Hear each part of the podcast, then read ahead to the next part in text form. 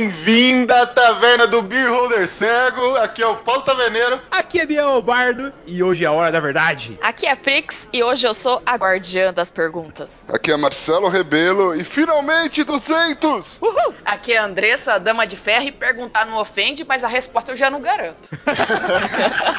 Uma cadeira, compre uma bebida que hoje é dia de responder os nossos ouvintes. Mas isso depois das e-mails.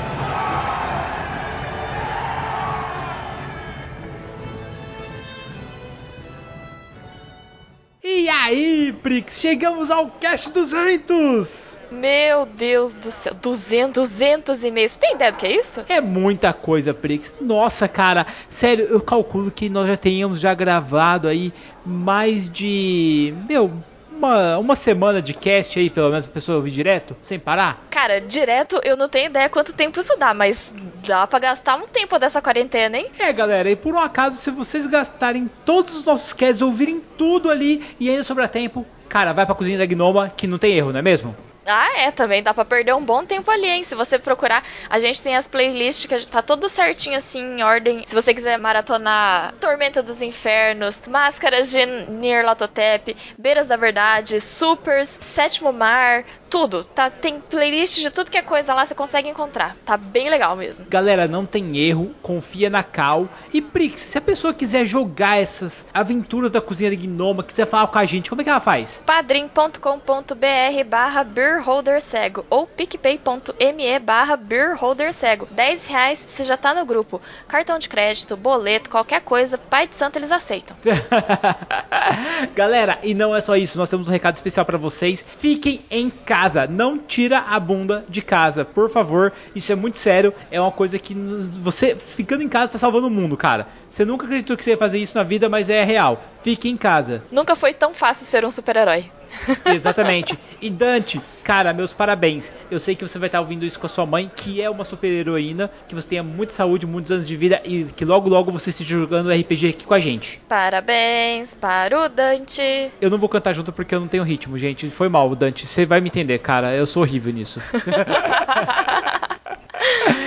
Prix, mas o cast ficou gigantesco. E aí, bora pra ele? Bora pro cast. Contagem final. 42. 42? Ah, nada mal para um príncipezinho elfo orelhudo. Eu estou sentado no número 43. 43. Ele já estava morto. Estava se mexendo. Estava se mexendo. Porque meu machado estava no sistema nervoso dele. Pois bem, aventureiros, conseguimos chegar a 200 podcasts no ar ininterruptamente toda semana pra vocês, com quarentena ou sem quarentena, nós estaremos aqui! É isso aí, galera. 200, Bardo. 200, hein? Taverneiro, como é que a gente fez isso, cara? Se para pra... Pensa assim, cara. Já fazem mais de três anos que nós estamos no ar com um monte de gente maluca ouvindo a gente, cara. Com essa voz mal dublada que eu tenho, meu amigo. Toda quinta-feira, cara.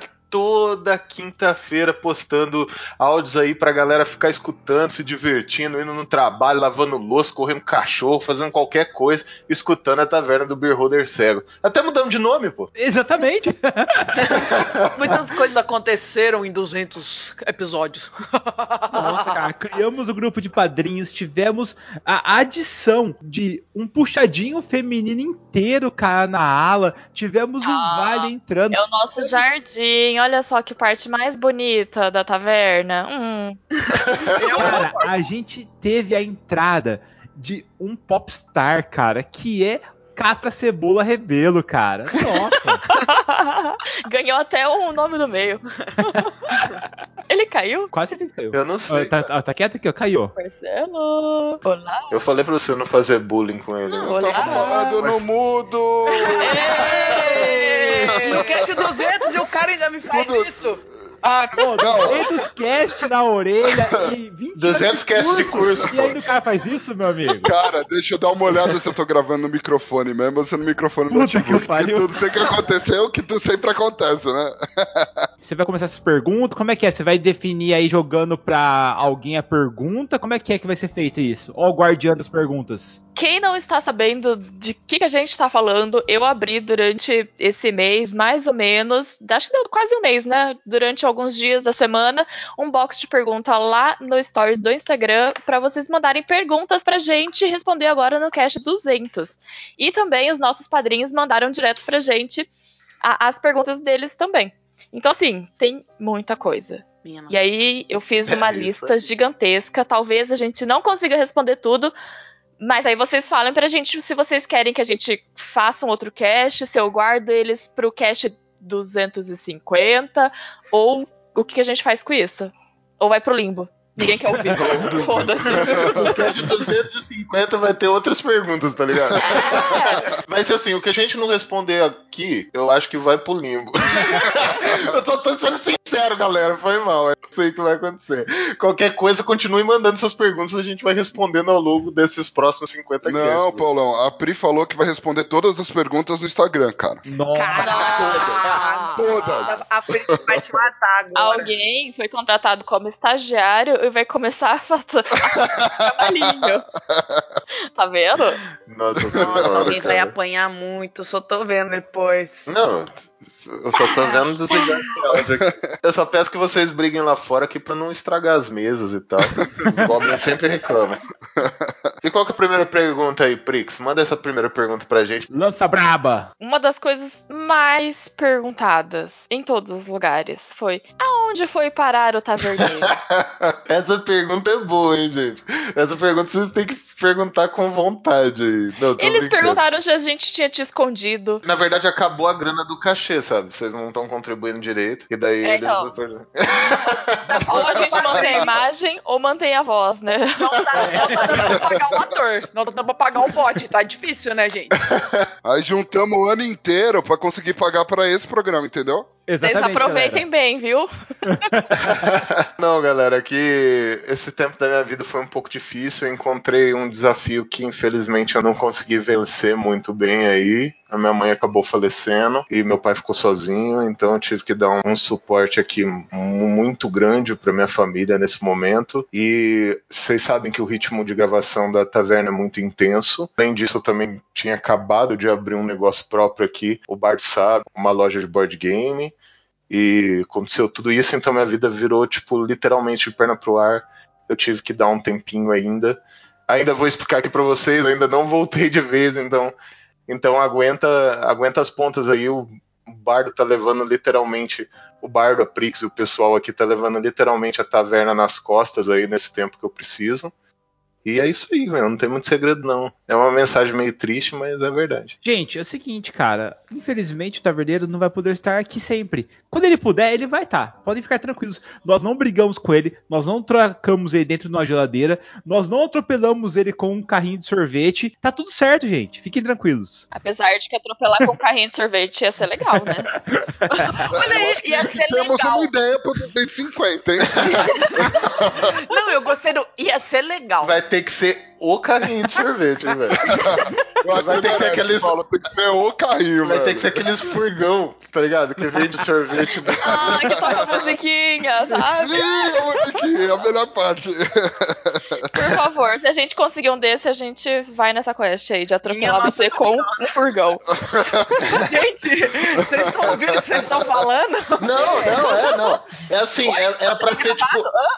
Era pra ser uma recepção. Eu tava esperando uma recepção, tá ligado? Eu não vou nem sair de casa, ainda bem que eu já não tô saindo mesmo. Sa- Sair de Não tem casa. que em quarentena, isso aí.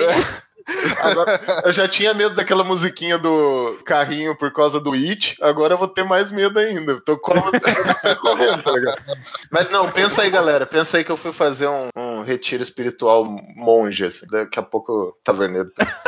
O taverneiro vai trazer uma cerveja especial, uma cerveja especial. Imagine o taverneiro nos monastérios trapistas estudando como fazer cerveja com os anões. É isso aí, cara. Ó, aí foi, foi foda. Voltando pras nossas perguntas. Gabriel, levando em conta que Teen Wolf é muito ruim, quais são os três maiores defeitos da Peraí, série? não. Por que, Não, já começou errado a pergunta, velho. É porque levando em conta, é Não, assim. Tá errado isso. É assim, eu vou, vou fazer assim. Team Wolf é muito ruim. Qual é os, os três piores defeitos da série? Essa é a pergunta, né? Cara, vamos lá. O pior, os piores defeitos, vamos lá. É simples. O primeiro, essa fanbase aí que não quer aceitar que a série é boa. Primeiro defeito. Segundo defeito. É o defeito ao contrário? Que isso? É, não, tô, tô falando a verdade. O segundo defeito, infelizmente, por ser uma série à frente de seu tempo, ela não dispôs de recursos o suficiente pra ter meu, melhores personagens, pra ter ali, efeitos é, gráficos convenientes. Então o que acontece? Se você, sério, você pega séries muito mais fracas do que ela, só que estão tendo um padrão muito melhor, cara, porque infelizmente ela foi a precursora, ela é a vanguarda, tá entendendo? Por isso que ela é foda desse jeito.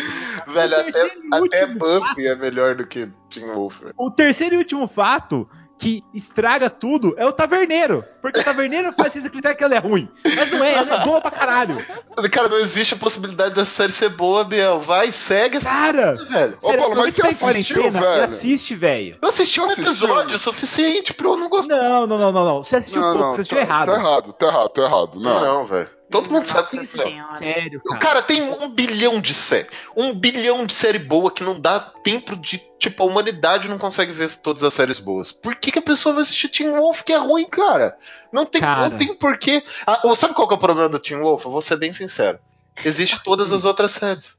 tipo, Não, cara, esse é o não. problema do O Teen Wolf. problema do Teen Wolf é que ele existe, é esse rolê. Não, Eu entendi, né, Paulo? Entendi. Todo mundo entendeu. É, existe Gente livro, existe outras Olha. coisas pra você Não, fazer, tá cara, ligado? não, cara, não. Você não pode jogar um negócio que você não assistiu ainda, cara. Sim, Você tem que Eu assistir assisti, agora. velho. Eu assisti. O episódio de Teen Wolf você vai vir gravar, velho. Isso. Fechado. Resolvido. Vocês que Tem que assistir pra assistir. A Andressa tá, tá chorando no fundo, tô vendo. Vocês que sabem, velho. Teen Wolf é Andressa. ruim demais, velho. Vamos brincar de laranja mecânica assistindo Team Wolf aqui em casa? Não, Vamos, André, Não vai ser quero. divertido. Não me chama pra essa brincadeira. meu cérebro escuta, ele fala, não quero. Não quero. Eu tô de quarentena, não posso, não posso sair de casa. Necromante ou paladino? E por que necromante? E porque o paladino, se tiver um ladrão numa sala e tiver um necromante, eu, eu vou dar dois Divine Smite no cara, mas vou, o necromante eu vou quebrar na porrada. Necromante nem a gente, entendeu? Nem começa a Essa, não, essa, essa pergunta é boa, cara. Tirando a ênfase depois no final, porque a pessoa, a pessoa já escolheu o necromante ali, né? Ela quer que a gente escolha. Não, já Mas escolheu eu- errado. É, eu, eu, eu sou o time paladino, velho. Eu sou o Cara, time paladino. É, time, Na atual conjuntura da crise, eu sou a favor dos necromantes. você é a favor de quem, Prix? Necromante, sorry. Desculpa, galera. 2x2, só falta o Marcelo aí, Marcelão. Cara, eu vou desempatar, por incrível que pareça, pros paladinos. Eu tô mandando o Marcelo embora, pera aí. Nossa, Esperava isso de todo mundo, menos de você, Marcelo. É isso aí, velho. Paladino é o que há, cara. É sério, sabe por quê? foda, Paladino, Não, eu vou, eu vou cara. dar minha, eu vou dar minha visão de verdade, de jogador, assim. Eu vou falar. É, é foda, é foda jogar de paladino, velho. Porque você tem que saber jogar demais. Às vezes você vai ter que abrir mão de algumas. De algumas tipo, o que você quer fazer por causa da sua honra, por causa do seu, da sua devoção, por causa do seu Deus, ah, é o por mais causa de várias coisas. de jogar. É muito foda de jogar, cara. Por isso que eu escolho o Paladino. O Necromante é muito foda-se, velho. Você faz o que você quiser. Sacou? Tipo, você vai.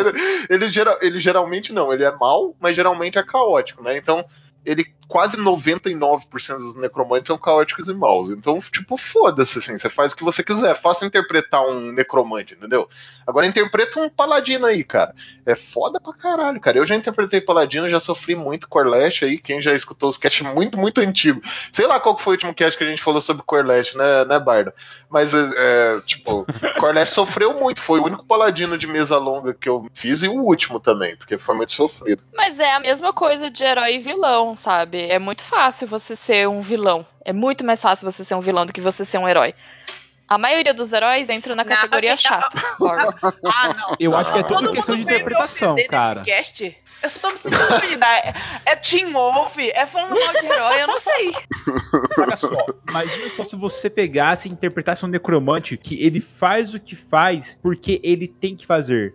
Pensa bem, as magias de clérigo de necromancia são magias que podem trazer as pessoas de volta da morte mesmo. Sabe? Vamos colocar que ele é um investigador e pra isso ele investiga assassinatos e ele vai e ele conversa com os mortos através da magia. Tipo assim, imagina como é que esse cara é quebrado, só que é o trabalho dele. Ele precisa da paz daquelas almas pra elas descansar de uma vez Ah. por todas. Não, tá e pra daí. isso ele usa os poderes Aí dele. ele é um paladino. Ele, ele é um paladino Não, do deus da não, morte. não, velho. não, É um não. paladino deus da morte, pô. Qual que é a diferença, então, pra você de um paladino que usa esses poderes e de um necromante, então? Porque, assim, tudo que a gente tá falando agora, colocando num pedestal o paladino, aquele ser coberto pelo manto branco da justiça e do amor, contra um cara que fica trazendo os ossos mortos, mandando esqueleto pra frente. Pra começar, a diferença básica é que o necromante é um arcano e um paladino é um, um divino, né? Tipo, ele Não. começa. Tipo, não, é. Não, Ele- não, as magias necromânticas são divinas. Não, elas são divinas porque tem um, um vínculo, né? Mas o, Então. mas o estudo dele é todo voltado pra necromancia, ela é uma linha de, de, Sim, de arcana, magia. uma, uma linha de conhecimento arcano. Entendi. É, exatamente. Então, tipo, ele tem, tem o, link com as magias divinas, mas o link de, de estudo é arcano, né? Tanto que é o estudo mesmo, né? O necromante Sim, estuda escola Eu- então já começa por aí. O necromante ele não tem devoção, o que o paladino tem, sabe? Tipo, ele pode ter uma devoção de acordo com o personagem, é óbvio. Isso aí, sei lá, um warrior pode ter uma devoção, né? O que seria super legal ter, mas não é uma necessidade. A diferença é que o paladino, ele tem uma, como que chama? Shekels, é uma um grilhão, sabe, com a sua devoção. Ele é tipo literalmente preso à sua devoção, sabe? Enquanto o necromante não, né, velho? O necromante ele tem um pouco mais de liberdade. Eu acho que cai mais nesse conceito que a Prix falou, assim. Pode existir um necromante bom? Não sei, cara. Eu sinceramente eu não, eu não consigo ver um necromante bom, sabe? Que mexe com a arte das trevas bom, assim. Sei lá. É meu, meu ponto de vista, mas não é o único, óbvio que não é. Pode ter exceção? É óbvio que pode. Sempre pode ter exceção de tudo nessa vida, mas sei lá. Então, mas aí o Paladino é legal então só porque ele é mais difícil. Não, porque Paladino é legal mesmo, cara. eu, acho que o, não, eu acho que o Paladino é legal, Não, não, não. porque ser mais difícil, mas porque ele tem alguns limitadores que forçam os personagens a serem. Porque, tipo, lógico, jogar RPG é legal. Então, qualquer raça que você jogar com alguém que jogue bem, ou com um cara que demorou bastante pra fazer sua lore, sabe? Vai ser foda, porque o cara, tipo, se empenhou pra fazer aquilo. Não é um cara que tá jogando por jogar e dando risada e, e avacalhando a aventura e tal, lógico. Tipo, então todas as raças são legais. Só que o paladino, eu acredito que tem que ter uma dedicação maior. E geralmente os paladinos que são bem jogados, eles se sobressaem, entendeu? Então, mas aí eu acho que é uma questão da galera levar o necromante pro lado fácil. Porque se a galera, sei lá, se empenhasse em fazer uma história interessante, não sei o quê, ele pode ser tão bom quanto um paladino. Pode. A gente tem uma comparação com o Lich, né? Eu acho que não- talvez numa mesa próxima nossa que a gente jogou, que era um Lich do Gás, né? Um amigo nosso, um- e um paladino. Um Lich, um, um clérigo e um paladino na mesa, sabe? Tipo, compartilhando. E ele virou Lich por uma situação lá da mesa específica, e ele tinha que virar Lich, mas ao mesmo tempo, às vezes, ele perdia um pouco a razão. Todo dia de manhã ele tinha que se confessar com o clérigo, e é literalmente a magia confissão, pra não mudar a tendência, né? Pra ele não ficar é, mal e tudo mais. Então o clérigo perdia uma magia por nível e de círculo alto, se eu não me engano, eu não lembro de, direito o círculo que era a magia. Mas era uma. Era praticamente, tipo, se você for ver a análise da história, era um personagem fantástico e ele era um vínculo ali com o necromante. Poderia ser muito bem um necromante, entendeu? Eu, eu gosto mais do paladino por causa desses limitadores, assim. Não que não existam necromantes legais, porra, existe necromante massa pra caramba, cara. Como chama necromante de tormenta, Você Biel? tá falando do Thanatos, o professor da Academia Arcana, onde ele já é um lich e ele ensina a arte da necromancia. É mó, é mó legal, cara. Então, E tipo. também temos o Vladislav, galera, que também é o necromante de tormenta mais famoso que existe. É, mas eu tô, tô falando da academia mesmo. É que, é que tipo, é- ele é um puta de um NPC, sabe? Super bem estruturado e tal. Mas eu acho que talvez a Prix tenha razão. Essa, esse problema do necromante seja uma característica de quem joga com necromante, entendeu? Talvez eu não tenha pegado os bons necromantes pra fazer um comparativo real, sei lá. Os bons necromantes. Ah, Não, bons jogadores de necromante. bons jogadores de necromante. Mas, é, Não, mas galera, na real, qualquer classe bem jogada vai ser divertido ver Vai. jogar, vai ser divertido jogar. Só que entre dar razão pro Biel e contrariar, eu prefiro contrariar. Então, fica paladino. nossa. já eu gosto de paladino mesmo, é isso aí. É isso aí, é isso aí. Cara, não aprende mesmo que sou eu que edito essa bagaça. Eu converto as leis da física ao meu favor. Tadinho desse estagiário, viu? Quem joga com Paladino tem um, um, um quê de masoquismo também. É, não é real. Isso é real. Gosta de sofrer. É, tipo, porque ele sabe que o caminho dele vai ser árduo. Cara, todo mundo quer o melhor item, velho. Para de mentir você que tá escutando, seu hipócrita. Você quer o melhor item mágico da mesa pra você. Todo mundo quer essa birosca, velho. Sei, o paladino às vezes tem que abrir mão de uma parada que, tipo, ele vai abrir, só que o player, o cara que tá jogando, ele vai estar tá se corroendo, velho. Nada a ver. A Andressa tinha que abrir mão da Vingador Sagrado. Ela abriu a mão em cima do gazela, deu no meio do lixo. Oh, isso aí foi culpa de rolagem de dados. Eu, eu quase abri da minha Vingadora pra gente fazer um acordo muito louco. Olha o que você tá falando, rapá. Ó, Olha e, ó, aqui, vou te Feito falar- no lixo. E eu vou te falar um negócio. Os paladinos, ele tem um karma. O jogador, ele ganha o fardo do paladino. Ele, ele tem os dados do paladino tem uma face a mais de um. Exatamente. ligado? Tem mesmo. Essa droga tem. É zoado, né?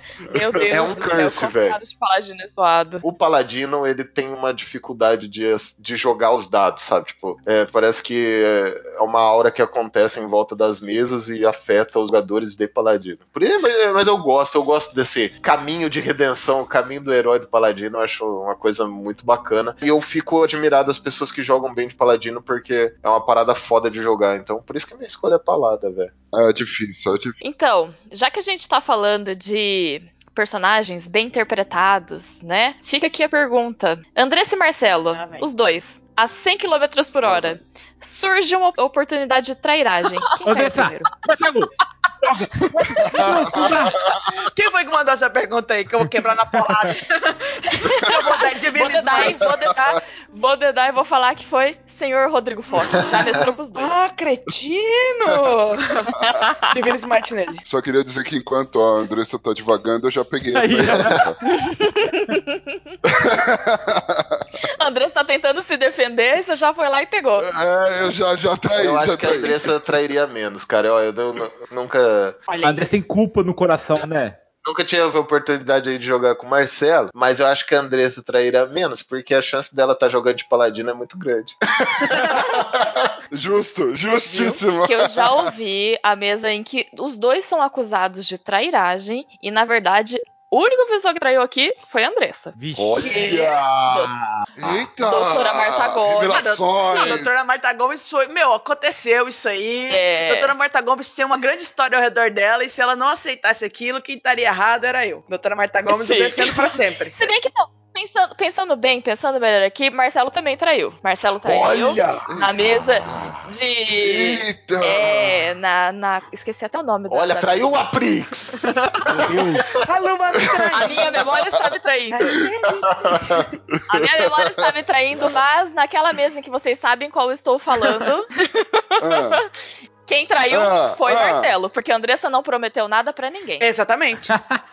Então, não, mas se a gente pensar assim, a Priscila tá usando informações confidenciais pra caguetar os Sim, outros. Então ela óbvio, também tá traindo óbvio. o rolê. Mas a pergunta é sobre Andressa e Marcelo, não sobre mim. Então, Mas uma pergunta de traição que vem a calhar. Se eu, por exemplo, se tiver uma oportunidade de você tomar uma ação que possa ferrar o grupo, por exemplo, entendeu? Pode ser que aconteça uma coisa fodida. Só que no final, não ferre, é traição? É. Se os outros não sabem, não é traição. É um, é um ponto.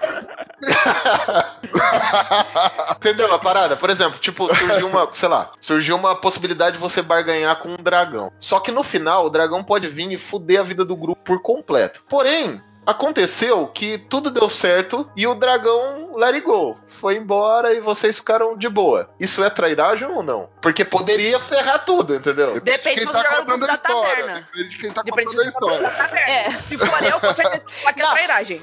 Se for eu, você fala, não. Vou, vou colocar, vou colocar aqui uma situação real que aconteceu, tá? Mesa de resgate de Calaxiel. Tan, tan, tan. Dudu estava doidíssimo pra atrair o time dele. Ele, na época, time Miguel. Ia fazer uma trairagem lá, ia fazer os esquemas lá com o Alexander, fazer o acordo sozinho. Ele ia fazer o acordo só Sim. pra ele, pra atrair o time Miguel e ia se mandar pro time Lucifer. Eu sou testemunha. Aconteceu que no final deu merda, todo mundo quase morreu e o time inteiro assinou o contrato. Ele não conseguiu trair.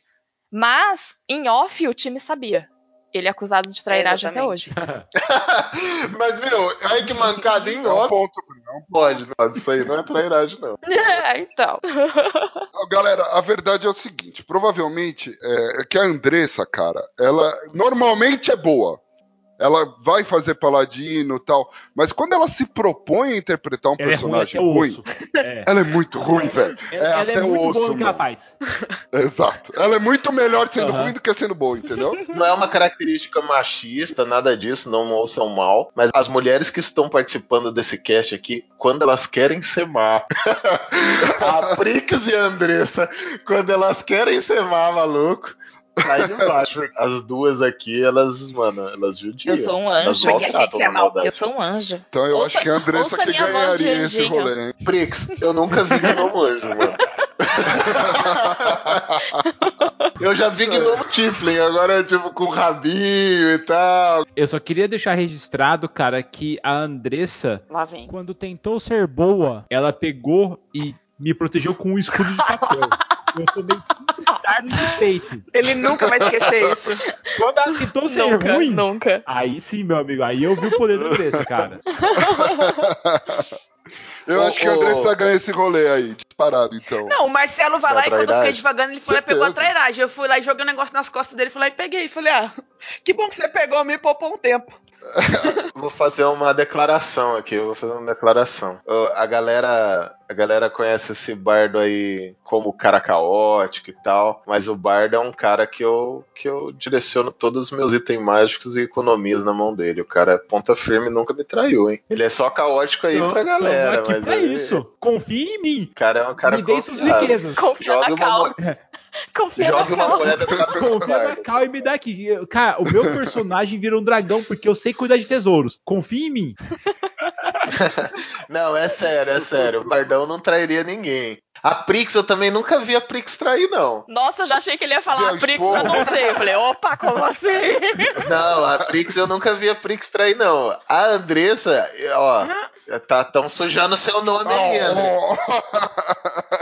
Pra Prix e pro Bardo, eu coloco minhas economias. Pra Andressa, eu jogo uma moeda. Aí ainda é melhor que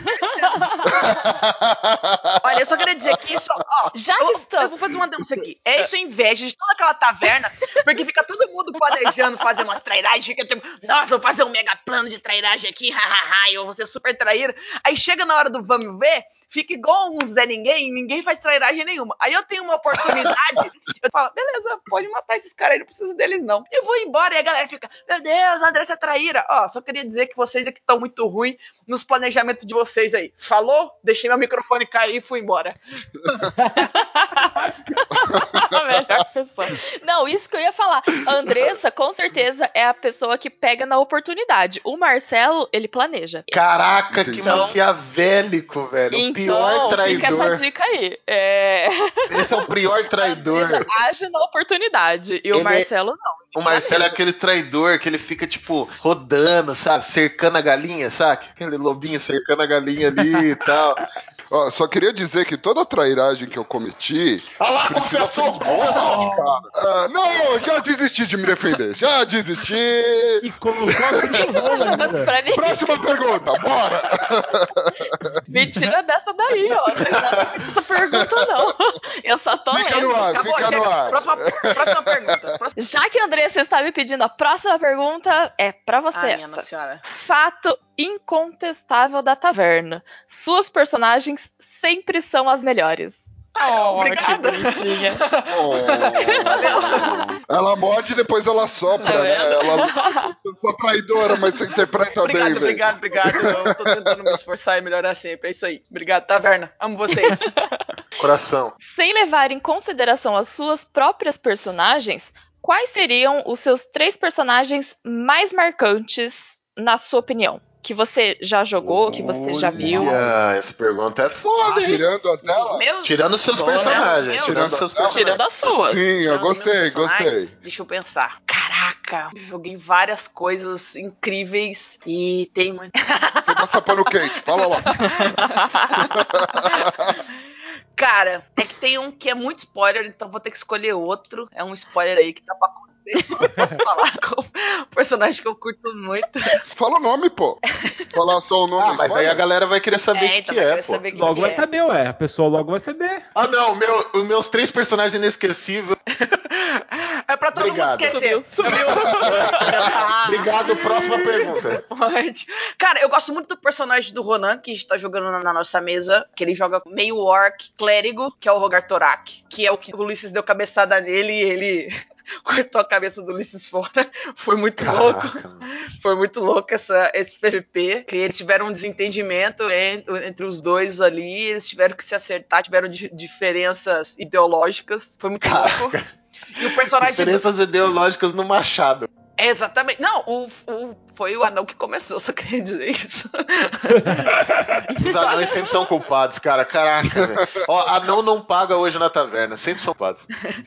ele tem, tá tendo uma evolução muito legal com o personagem dele, que ele era muito troncão, assim, muito, muito do mal, muito fechado, né, pra galera, assim. E agora ele tá tentando, tendo que interagir, porque os companheiros dele acabam falando umas bobagens, daí ele fica meio desesperado, e pra ele não terminar na machadada com outra galera, ele tem que aprender a conversar com, com todo mundo. Então tá tendo uma evolução muito grande de comunicação dos personagens. Eu tô gostando muito desse personagem dele, que eu acho muito foda. Um outro personagem que eu gosto muito, que é da taverna, que a gente briga muito, mas é muito engraçado, que é o, ele é vilão, sim, é o Jaime, que é o personagem do Wagner.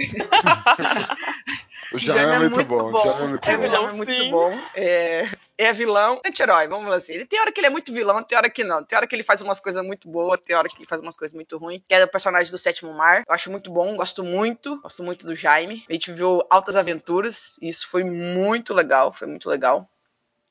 E um outro personagem que eu gosto muito é. E eu não posso deixar de falar dele, é o Snowball. Que o Snowball, cara. Eu gosto muito do Snowball. Não gosto muito, às vezes, de ter que lidar com ele, que é muito difícil. porque é muito... às vezes eu tenho que. Ô, louco, como assim? A Sam fica tão tranquila depois do É porque Snowball. eu tenho que desvincular a Andressa de Sam, né? O Snowball é aquele personagem que o, o cara te contando que vai jogar com ele, você fala, mano, esse bagulho vai dar muito errado, velho. Não, não vai rolar. E no final deu bom, mano. Não, tá. Cara, você não confiou na Cal, velho. Não confiei, velho. Juro que não confiei. Inclusive, estamos querendo ver se vai ter Ibope a gente fazer o diário de quarentena do Snowball. muito bom. Vamos lá, Prix. Próxima pergunta. Geralmente, quando vocês entrevistam alguém ou falam sobre um tema, indiferente de qual ele seja, sempre o fazem de uma forma informal e mais descontraída, apesar dos temas mais tensos já terem sido pauta em algum cast. Isso é proposital para aliviar a tensão e fazer com que o ouvinte, o entrevistador e o entrevistado se sintam mais à vontade? Não, tá tudo na pauta. Tá tudo na pauta. Caraca, Na verdade, nada daqui. Não, nada daqui é proposital. Se fosse um programa de entrevista sério, a gente ia falar assim, não, que a gente realmente faz isso pra pessoa se sentir mais, quebrar o gelo, sabe? Agora, na real, cara, a gente nem faz pauta, meu amigo. Desculpa, velho. Assim, Não, a gente. mentira, faz sim. Não, Mas a gente tá tem a pauta. pano A pauta, quente. a pauta é é o o tema. A pauta é... Gente, vamos falar sobre isso, eu acho que vai ser legal. Bora, bora, bora, bora. Aí, fechou. Essa é a pauta. A, a gente tá tendo adição agora, tipo, de pessoas novas aqui na taverna, que as pessoas fazem pautas de, tipo, 5, 6 páginas. Elas só não compartilham a pauta com a gente, mas. Exato. Entendeu? Tá feito. Não, mas Oi, se, Val, se é compartilhar, pra se você. compartilhar uma pauta de seis páginas, foi mal, galera. Eu não vou. Vai ser pauta mesmo, velho. Acertei pro irmão. Se for seis páginas em tópicos, até que dá pra gente dar uma olhada. Não, geralmente, galera, tipo, os casts que a gente faz com uma pegada um pouco mais histórica, às vezes a gente tem uma linha do tempo, às vezes a gente tem algumas coisas que a gente quer falar durante o cast, então a gente faz uma pequena lista do que a gente quer falar, ou alguns pontos que a gente quer tocar e tal. Mas nada que é uma pauta, não. É tipo, sei lá, eu acho que cada um tem uma, pô, queria falar disso, queria falar disso, queria falar disso. E anota uns três, quatro pontos, assim. Mas na verdade, às vezes a gente nem acaba falando sobre esses pontos, porque a conversa leva pra outro campo, leva pra outro rumo. Então não existe uma pauta, porque a nossa conversa aqui realmente é mais contraída. E se isso é proposital, sim, isso é proposital. É pra ser uma conversa mais descontraída. Mas não que necessariamente é. de contas, Né? estamos num bar, né? Vamos falar Sim, sério, sim, então, sim, né? Se a gente estivesse falando sério, a gente tava na biblioteca. do Task, sei lá. Não, né? Não, não dá. Então, sim, o papo é descontraído, porque sim. Até porque eu acho que é mais fácil, né, as pessoas se interessarem pelo papo se a gente falar de uma forma descontraída. A gente traz umas informações no meio, né? Assim, dá pra escutar, né, gente? Tirar umas coisas bacanas, né? Pô, é. A gente fala descontraído, mas dá pra escutar, né? Era um feedback ou era uma pergunta? Agora eu fiquei perdido. Já que você tá perguntando, Marcelo, Ah, essa é pra você. quieto. Ah, vai lá. Como é a sensação de ser uma das chamas que acende o caos no grupo dos padrinhos da taverna? É pra mim ou pro Biel essa pergunta? Não entendi. Não entendeu, né? Cara, eu, Meu. eu faço isso, sério mesmo? Marcelo, você tem um bot pra você quando, tipo, alguém fala qualquer coisa de GURPS, apita o seu celular? Não, as pessoas me marcam, velho. Eu vou, vou revelar segredos, as pessoas me marcam. ou, ou alguém fala de vou cavar um buraco, de repente o Marcelo brota daí. Ah, aparece. Cara, eu, eu não sei. Eu, eu sou essa pessoa que instiga o- a chama do caos? Ah, então, alguém tá Eu percebendo legal. desse jeito. Alguém tá vendo isso em você, Marcelo. Ó, fica aí esse toque aí. Não, né? eu- Você tá aquela olhada. Ô, galera, peraí. é, existe um grupo de padrinhos? eu tô zoando, galera. Existe sim, eu só sou velho. né? Não, galera, eu, eu acho que eu, eu gosto de discussões, então normalmente eu pergunto, mas assim, não que eu queira contrariar ou algo do gênero, é mais que eu quero realmente saber a opinião da pessoa, sabe? E aí as pessoas começam a dar opiniões e o papo fica legal. Aí dá 5 mil mensagens pra quem não tá acompanhando. Faz parte. Acontece. Acontece. E vocês pegam referência em tudo pra mesa de vocês? HQ, lenda, mitos, filmes, histórias. Cara, eu pego Sim. referência, sei lá, no Buzz, velho. Tipo, no, no- Do ônibus olhando pela janela. é, uma pessoa que você conheceu e você achou ela muito divertida, ou o jeito dela é bacana. Um filme que você viu merda, cara. A gente fica zoando aí com o Tio Wolf. A gente consegue tirar referência de qualquer Até de. Teen Wolf. Já saiu um cast muito legal por causa de Teen Wolf aqui. Sim. Sim. Caçada Selvagem. Caçada Selvagem foi um cast muito legal, todo mundo gostou e saiu por causa de Teen Wolf. Então, galera, não reclamem. Assistam, olha só. Todo filme merda tem alguma coisa que é legal que você. Alguém teve que comprar aquela ideia, entendeu? Tipo, pra produzir aquilo ali, o cara gostou de alguma coisa. Então, tipo, nunca é 100% desperdiçado. Sempre tem uma paradinha legal, um plot legal, um personagem legal. Um personagem que talvez não é tão legal. Mas se você der uma modificada nele, ele fica bacana. E daí você acaba usando. O conceito, né? O conceito é interessante. Se você modificar, ele vai ficar ótimo na sua aventura e você vai conseguir adequar ele da melhor maneira Sim. possível. Cara, eu uso de tudo, mas eu vou puxar uma pergunta mais forte, assim. Vocês usam de tudo, mas o que você usa mais? Qual- se você for fazer uma balança, você tira um maior volume de referência da onde? Começa aí, Bard. É, da onde você tá mais pegando no atual momento. Tipo, no caso, hoje é séries. Hoje, hoje você tira mais de Hoje mais de séries. Até pelo exercício que a gente tá fazendo no Instagram lá de, de publicar as fotos, eu tô tirando muita referência de foto. cara. De imagem, tipo. É, a galera tá mandando foto pra gente publicar no Instagram e tal, e aí eu tô fazendo plot de aventura toda semana. E galera, quem não sabe, as histórias que estão rolando lá no Instagram da taverna é, são do Marcelo. Não, tá de todo mundo, né? Eu faço, vocês revisam, é de todo mundo. Ele não quer assumir a. Não, não quer, não quer. Se ficou merda é porque o Biel pôs a mão. Pronto, falei. Aproveita É. que ele saiu pra pegar água aí, ó. É, uma- falar é um argumento plausível. É um argumento. Não, ô, louco, o, o Bard já mestrou mesas épicas pra gente aqui. A gente Não, é ele manda muito bem, velho. Ele puxa uns potes muito Ele- loucos. Ele às vezes dá uma despirocada maluca, mas é. Faz parte da brincadeira. É, mas às vezes do Bard, se você for sentar lá pra não ter despirocada maluca, nem senta. E você, Andressa, qual que é? Fala aí. Ultimamente tá sendo a vida real. Cara, o que, que é? não, Sete. real é, é, Pragas, é isso? Tá- tá- tá- Mais ou menos isso. Ambiente, porque ultimamente eu tô num- num- numa vibe mais. Não tão medieval, uma vibe mais moderna, futurista ou Cotolês. mais. Cutuliana. Atual? Cutuliana. Então eu tô com mais essa vibe mais do dia a dia, de olhar lugares e os lugares me trazerem é, histórias e eu começar a imaginar alguma coisa pra acontecer ali. E tem muita coisa acontecendo no mundo que tá que dá pra você tirar e como eu tô fa- terminando a minha tese, então tô lendo muita coisa que não é ficção, muita coisa que não é ficção. Então eu tô usando muita coisa real que tá vindo, que tá na minha cabeça agora. Fala sério, 2020 tá aí pra ser uma aventura de RPG, Não, não, né? é RPG não supera, velho. Cara, eu vi um meme que é muito fantástico. É assim. Gente, quem começou a jogar Jumanji, acaba essa bosta logo. Foda, viu? Porque é muito Meu real, velho. É muito real. Alguém tá jogando hardcore Jumanji, ainda, velho. velho. Não é possível.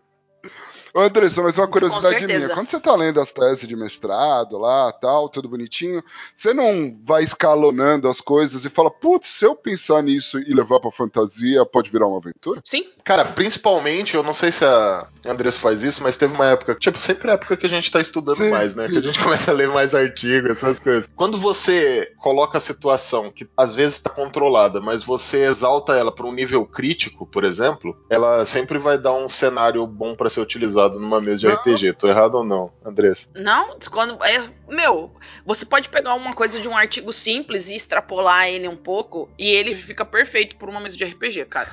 Perfeito. Dá pra você pegar de, de tudo um pouco e pra fazer. Não, não, eu vou lendo e tem, claro, quando você vai pensando, algumas coisas não vão ser macroscópicas, né, na hora da narrativa, não vão ser coisas muito grandes, mas são detalhes que você vai acrescentando que pode melhorar muito, entendeu? É. E dá pra, e dá para você ir imaginando. Faz um, um corpo humano, né? Tem um, um vírus aí, uma bactéria que tá infectando o corpo humano. E os personagens são cientistas, são militares que têm que ser encolhidos para poder entrar no corpo e salvar e encontrar onde é que tá o foco da infecção, onde que tá o, o vírus, sei lá, e destruindo. Meu, você viaja total, dá pra você viajar loucamente. É, cara, você pega, por exemplo, a de gela mesmo, né? O descongelamento das geleiras, né? Cara, você é, aumenta isso numa proporção insana, onde as geleiras realmente descongelaram, mas daí você tira essa questão de desastre natural de tsunami, se você não quiser usar, ou a questão de alagamento, aumento de índice, você pode tirar isso aí, mas você pode colocar, tipo, imagina quantas bactérias, quantas coisas podem ter congeladas lá, tá ligado? Tipo, sei lá. Você pode, tipo, exagerar nesse ponto, às vezes acrescentar alguma coisa, que pode fazer sua mesa ser, tipo, fantástica por esse lado, sabe? Mas a diferença que é uma coisa que eu sinto muito, né? Que com certeza tudo que quem é dessa área ou todo mundo que tá é, consegue dar um, prestar um pouco mais de atenção, é que na ciência eu não posso inventar, né? Não posso fazer alguma coisa do nada simplesmente porque eu quero que aquilo aconteça, né? Então tem todo um padrão para seguir, toda uma metodologia para escrever, tem que ter um monte de referências e não sei o que. Isso se parece um pouco quando você vai criar uma aventura. Mas é que eu, eu- normalmente na ciência é um pouco mais pé no chão. É só um que inventar pouquinho diferente. É só um então. pouquinho, né? Não posso, só, só não, não tem tantas referências, assim. não posso, não posso despirocar, entendeu? E você, Pri, você puxou a referência da onde? Então, eu também eu, a- acabo assistindo série junto com o Biel, a única coisa que a gente consegue ver, porque ou a gente tá editando ou tá gravando, eu não consigo ver mais nada. Desculpa, gente. Vocês querem que a gente assista muita coisa e, e- e leia muita coisa e jogue muita coisa e eu não consigo fazer Sem nada. tempo e. Desculpa. Eu tô igual Sem a Andressa tempo falou no, no cast das meninas, que só assiste coisa que ela já viu. Meu, às vezes só quer botar um negocinho ali só pra passar um tempo, você não quer prestar atenção, sabe? É, só pra ficar ali É, falando, é cara. tipo isso, tá difícil.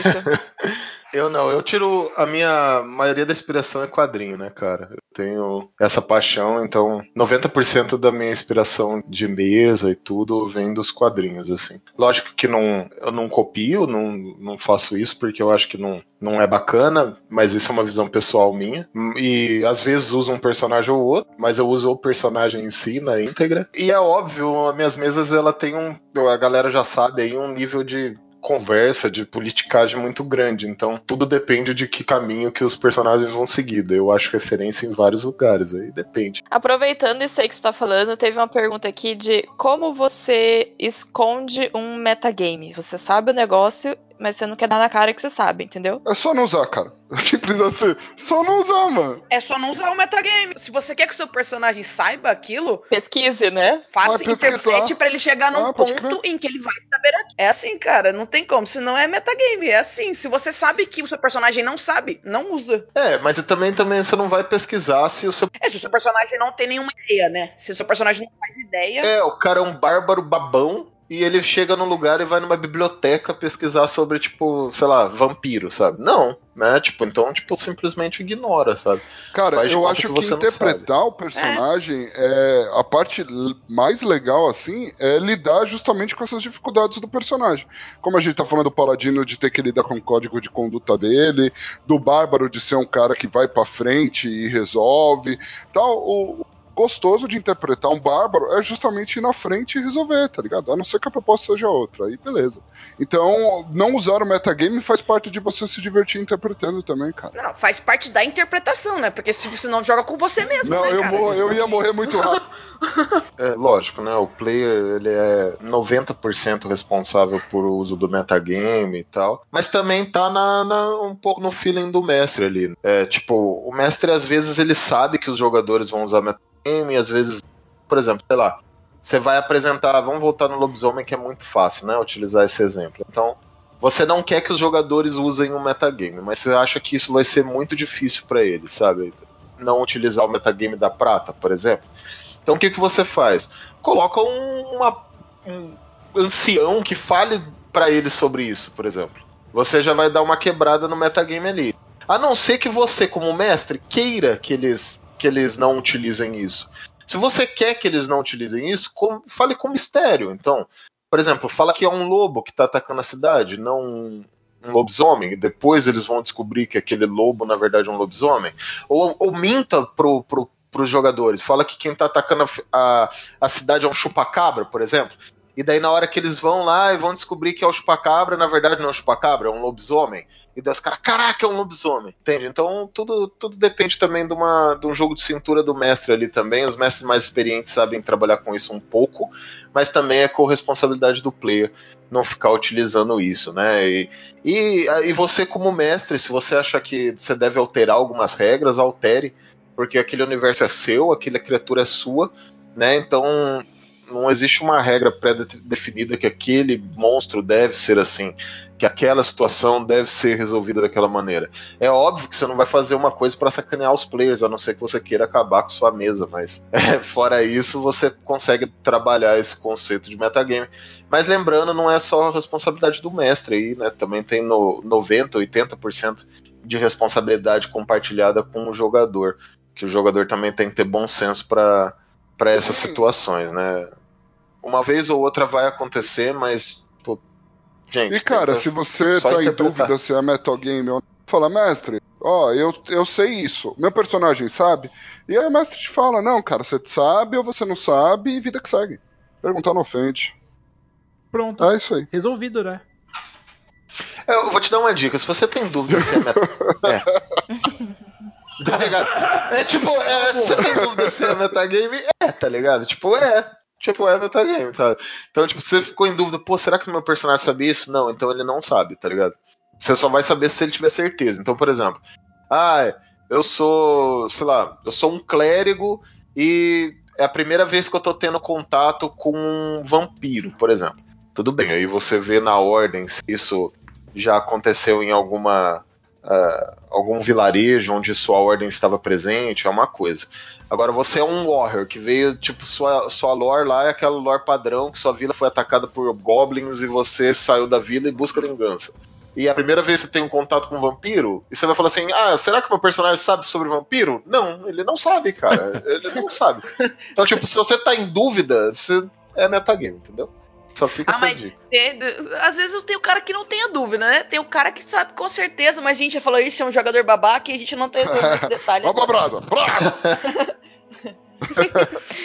Vamos lá. É, Gabriel, sua energia Ai. constante vem inteiramente do Furioso 69 que você consome? Ou tem algum outro segredo pra justificar essa digitação Tem toda do dia a também. dia? É curioso que o chocolate faz uma reação química dentro dele, entendeu? Aí vira isso. Bolo de, bolo de doce de leite. E pudim. Não, real oficial, galera, é o seguinte, eu acho que aqui no podcast e mesmo em partidas, não é mais gostoso você ouvir uma pessoa empolgada, ou você já notou que a gente só fala aqui no cast de coisa que a gente gosta, e a gente tá sempre bem empolgado? Porque, mano, é tão gostoso você ouvir, você empolga quem tá ouvindo. Então, cara, a gente tem que estar empolgado sempre pra vocês. Assim, é, esse é meu personagem, cara. Eu não sou assim na vida real. Eu Oi? não sou bem Vamos real. Não, não, não, agora mentiu. Ah, mentira. A minha vida é uma mentira. Ele tá interpretando desde que ele nasceu, então. Eu não sei com quem eu casei, a minha vida é uma mentira. Eu não, Ele é empolgado assim na vida real e é muito legal estar com gente empolgada na vida, porque, gente, se cerca de gente empolgada, de gente feliz, de gente que faz as coisas É crescer, aí. porque é isso aí, por isso que a gente Atirando fica de manhã. De manhã Cara, você não sério. precisa ser empolgado, não, tá? Depois, Você pode dar uma nossa, de manhã você pode ser É. empolgado.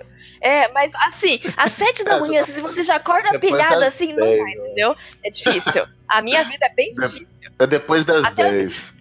Depois das 10 eu acho que, que é um Ô, bom Pri, horário pra quer- começar a ficar empolgado. Você Antes das que a gente 10, saia da mas. sala pra vocês baterem um papo e tal?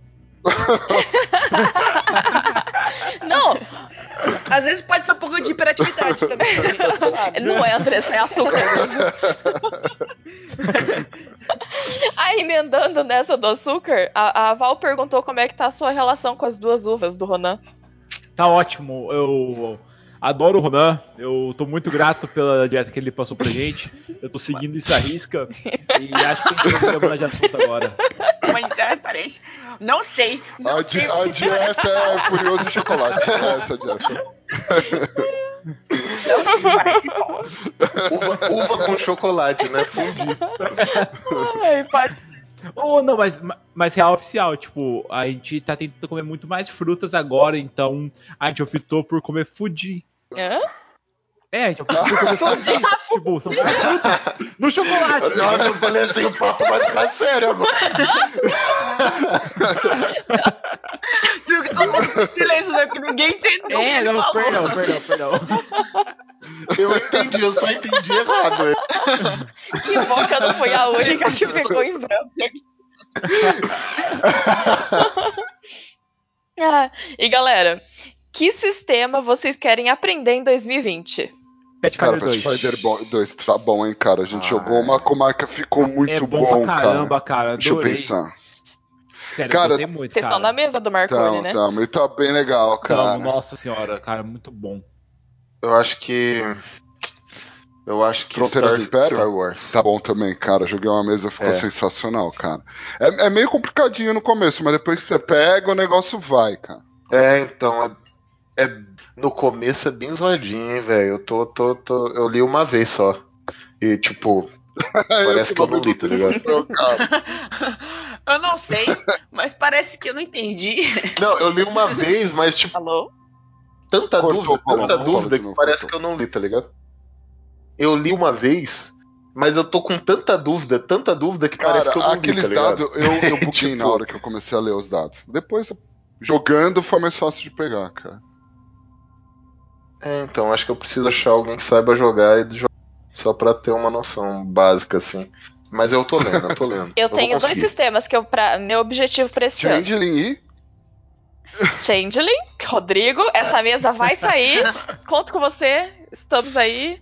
Andressa e Marcelo estão na mesa. Andressa e Marcelo estão, Estão na mesa? mesa. Estão, né? Estão na mesa. Yay! Andressa e Marcelo estão na mesa. E também Castelo Falkenstein.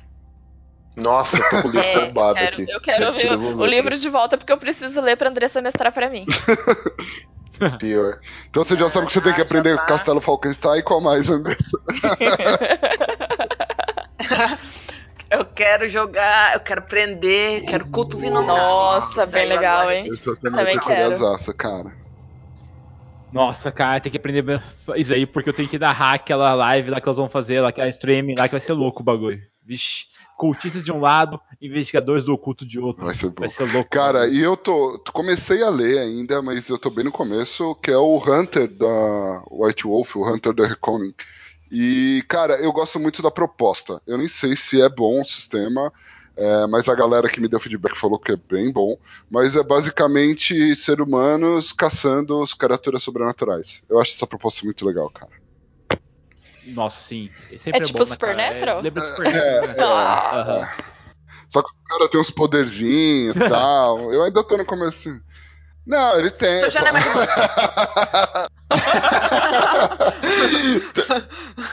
Concordo, velho. Concordo com essa parada. Não, aí tem é mais caçadores e caçados também, né? Que também é da White Wolf, mas aí não tem poderzinho. O que? Caçadores cara. Caçados tem, cara, não tem? Lógico que tem, velho. Tem a fé verdadeira, tem o. o Então, não, mas deles, o cara. Fé Verdadeira é uma qualidade só, não tem os poderzinhos mesmo, sabe? É, né? A verdadeira é fé. né? é acreditar em algo. Não é fazer Kame Kameha, não é esse Não, tipo mas Caçadores não. Caçados eles têm algumas paradas que imitam as Sério? disciplinas vampíricas, Então não cara. é mais humano também. Sim. Próximo. Não. Não é mais humano. Dizem que, Próximo. dizem que esses poderes que os caçadores caçados têm são, na verdade, uma resposta Esse é o Reconing, velho. a- Esse é o Reconing. Não. Caçadores e Caçados é, é um suplemento que saiu pra Vampiro à Máscara, cara. Ah, tá, saquei. Então é aquele lá que os caras só, só fazem grupo É, de caça. exato. vai E chegar é os caras contra o galera. mundo, entendeu? Saquei. Aí sim. Real, real. Nossa, eu quero. Eu quero aprender Cthulhu é bom, Cthulhu cara. também. Cthulhu é bom. Eu quero aprender. Ah, Cthulhu é amorzinho. Eu não sei. Se é que dá pra ser amorzinho. Cthulhu é humano. É, eu quero aprender Só Cthulhu. apanha e morre. Porque eu acho que eu tô. Eu, tô, eu acho que eu tô. Eu tô começando a caminhar pra pegada que a Um Andressa negócio tá mais realista e tal. sabe? É, eu acho. Mas eu, é que eu tenho. Pra quem me conhece, eu sou, tipo, sei lá, não sou ancorado. Eu sou, tipo, sei lá, eu nem. Eu sou- muito voltado à fantasia medieval. Muito, muito. Insanamente. Insanamente. E, e eu tô começando a dar alguns passos. Sabe, neném? Tá começando a dar. É bem isso. Então, vamos lá. Hum, deixa eu pensar aqui. Eu não tem que pensar. Você não fez uma listinha na ordem aí? Tá querendo. Fiz, mas é porque assim, eu tô, eu tô meio que bagunçando, porque conforme o papo tá indo, eu tô Saquei, isso aqui. mudando, lá. entendeu? Faz a auditoria aí depois, Então Biel. vamos lá. Olha só. É. Nossa.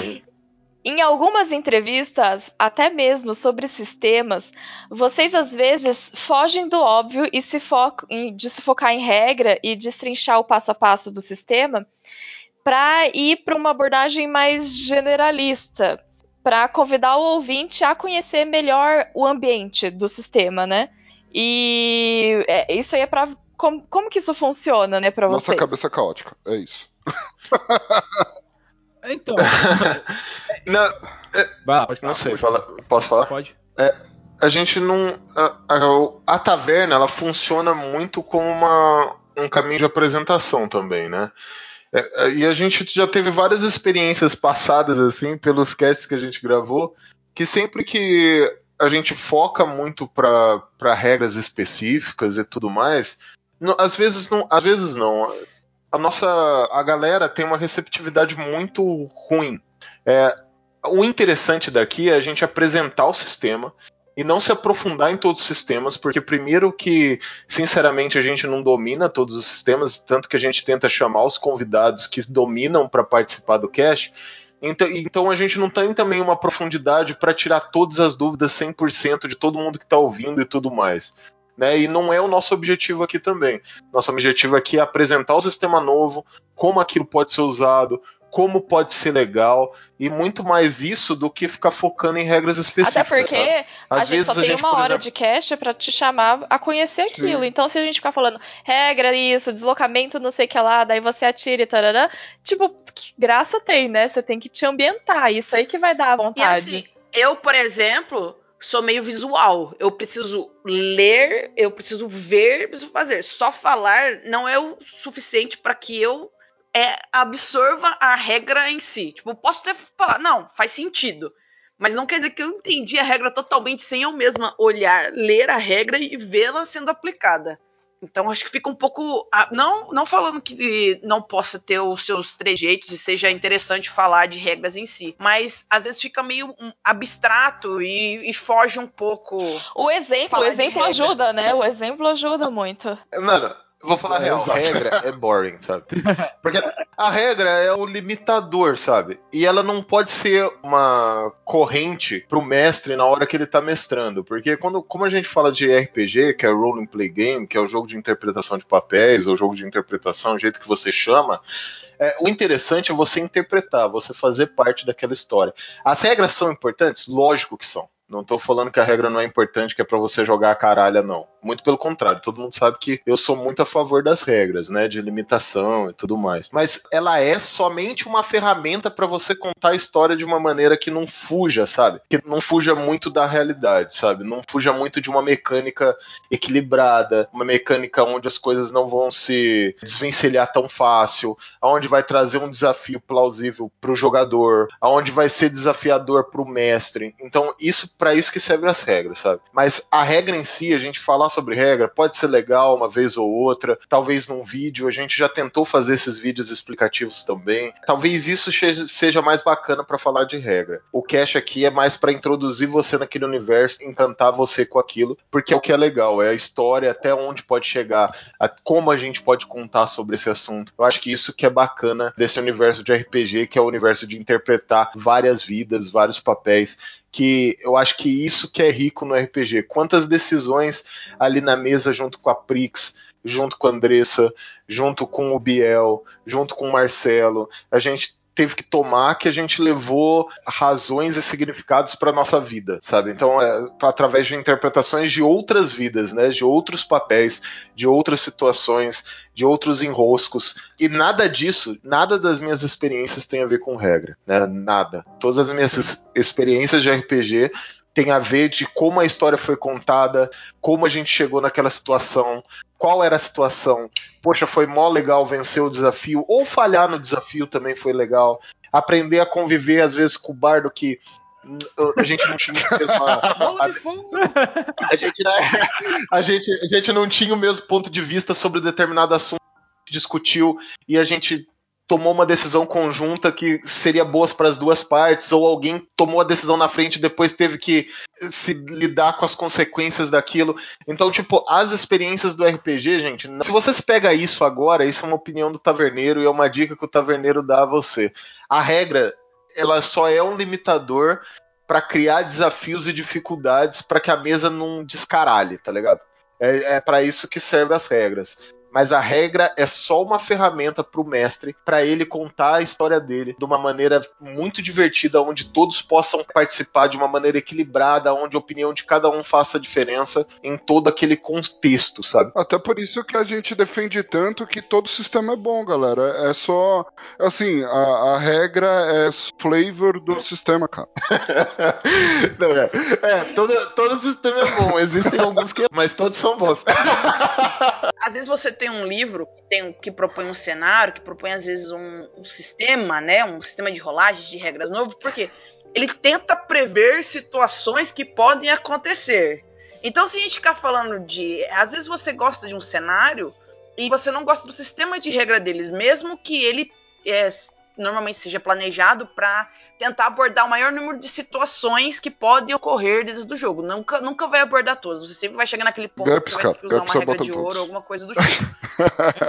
Mas. Mas, mas, por exemplo, é um sistema que você tem que fazer muita conta. Você sempre reclama que Eu não falei que era fazer uma fácil. ficha. Isso pode assustar Tinha. alguém. Então, mas eu tô falando que o sistema normalmente você gosta muito de um cenário e gosta muito de outro sistema. E às vezes você faz um- umas gambiarras que funcionam.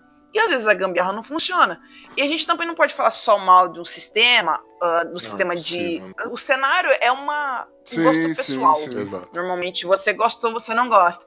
E o sistema é para tentar fazer aquele cenário funcionar da melhor forma possível.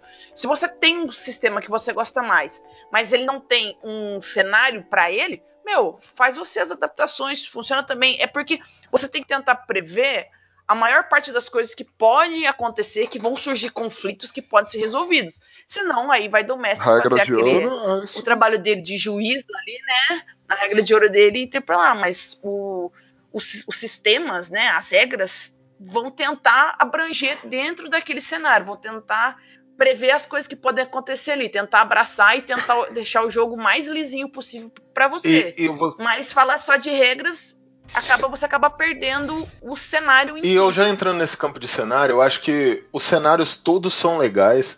E isso não é balela, não, porque a gente assiste vários filmes e séries a gente gosta.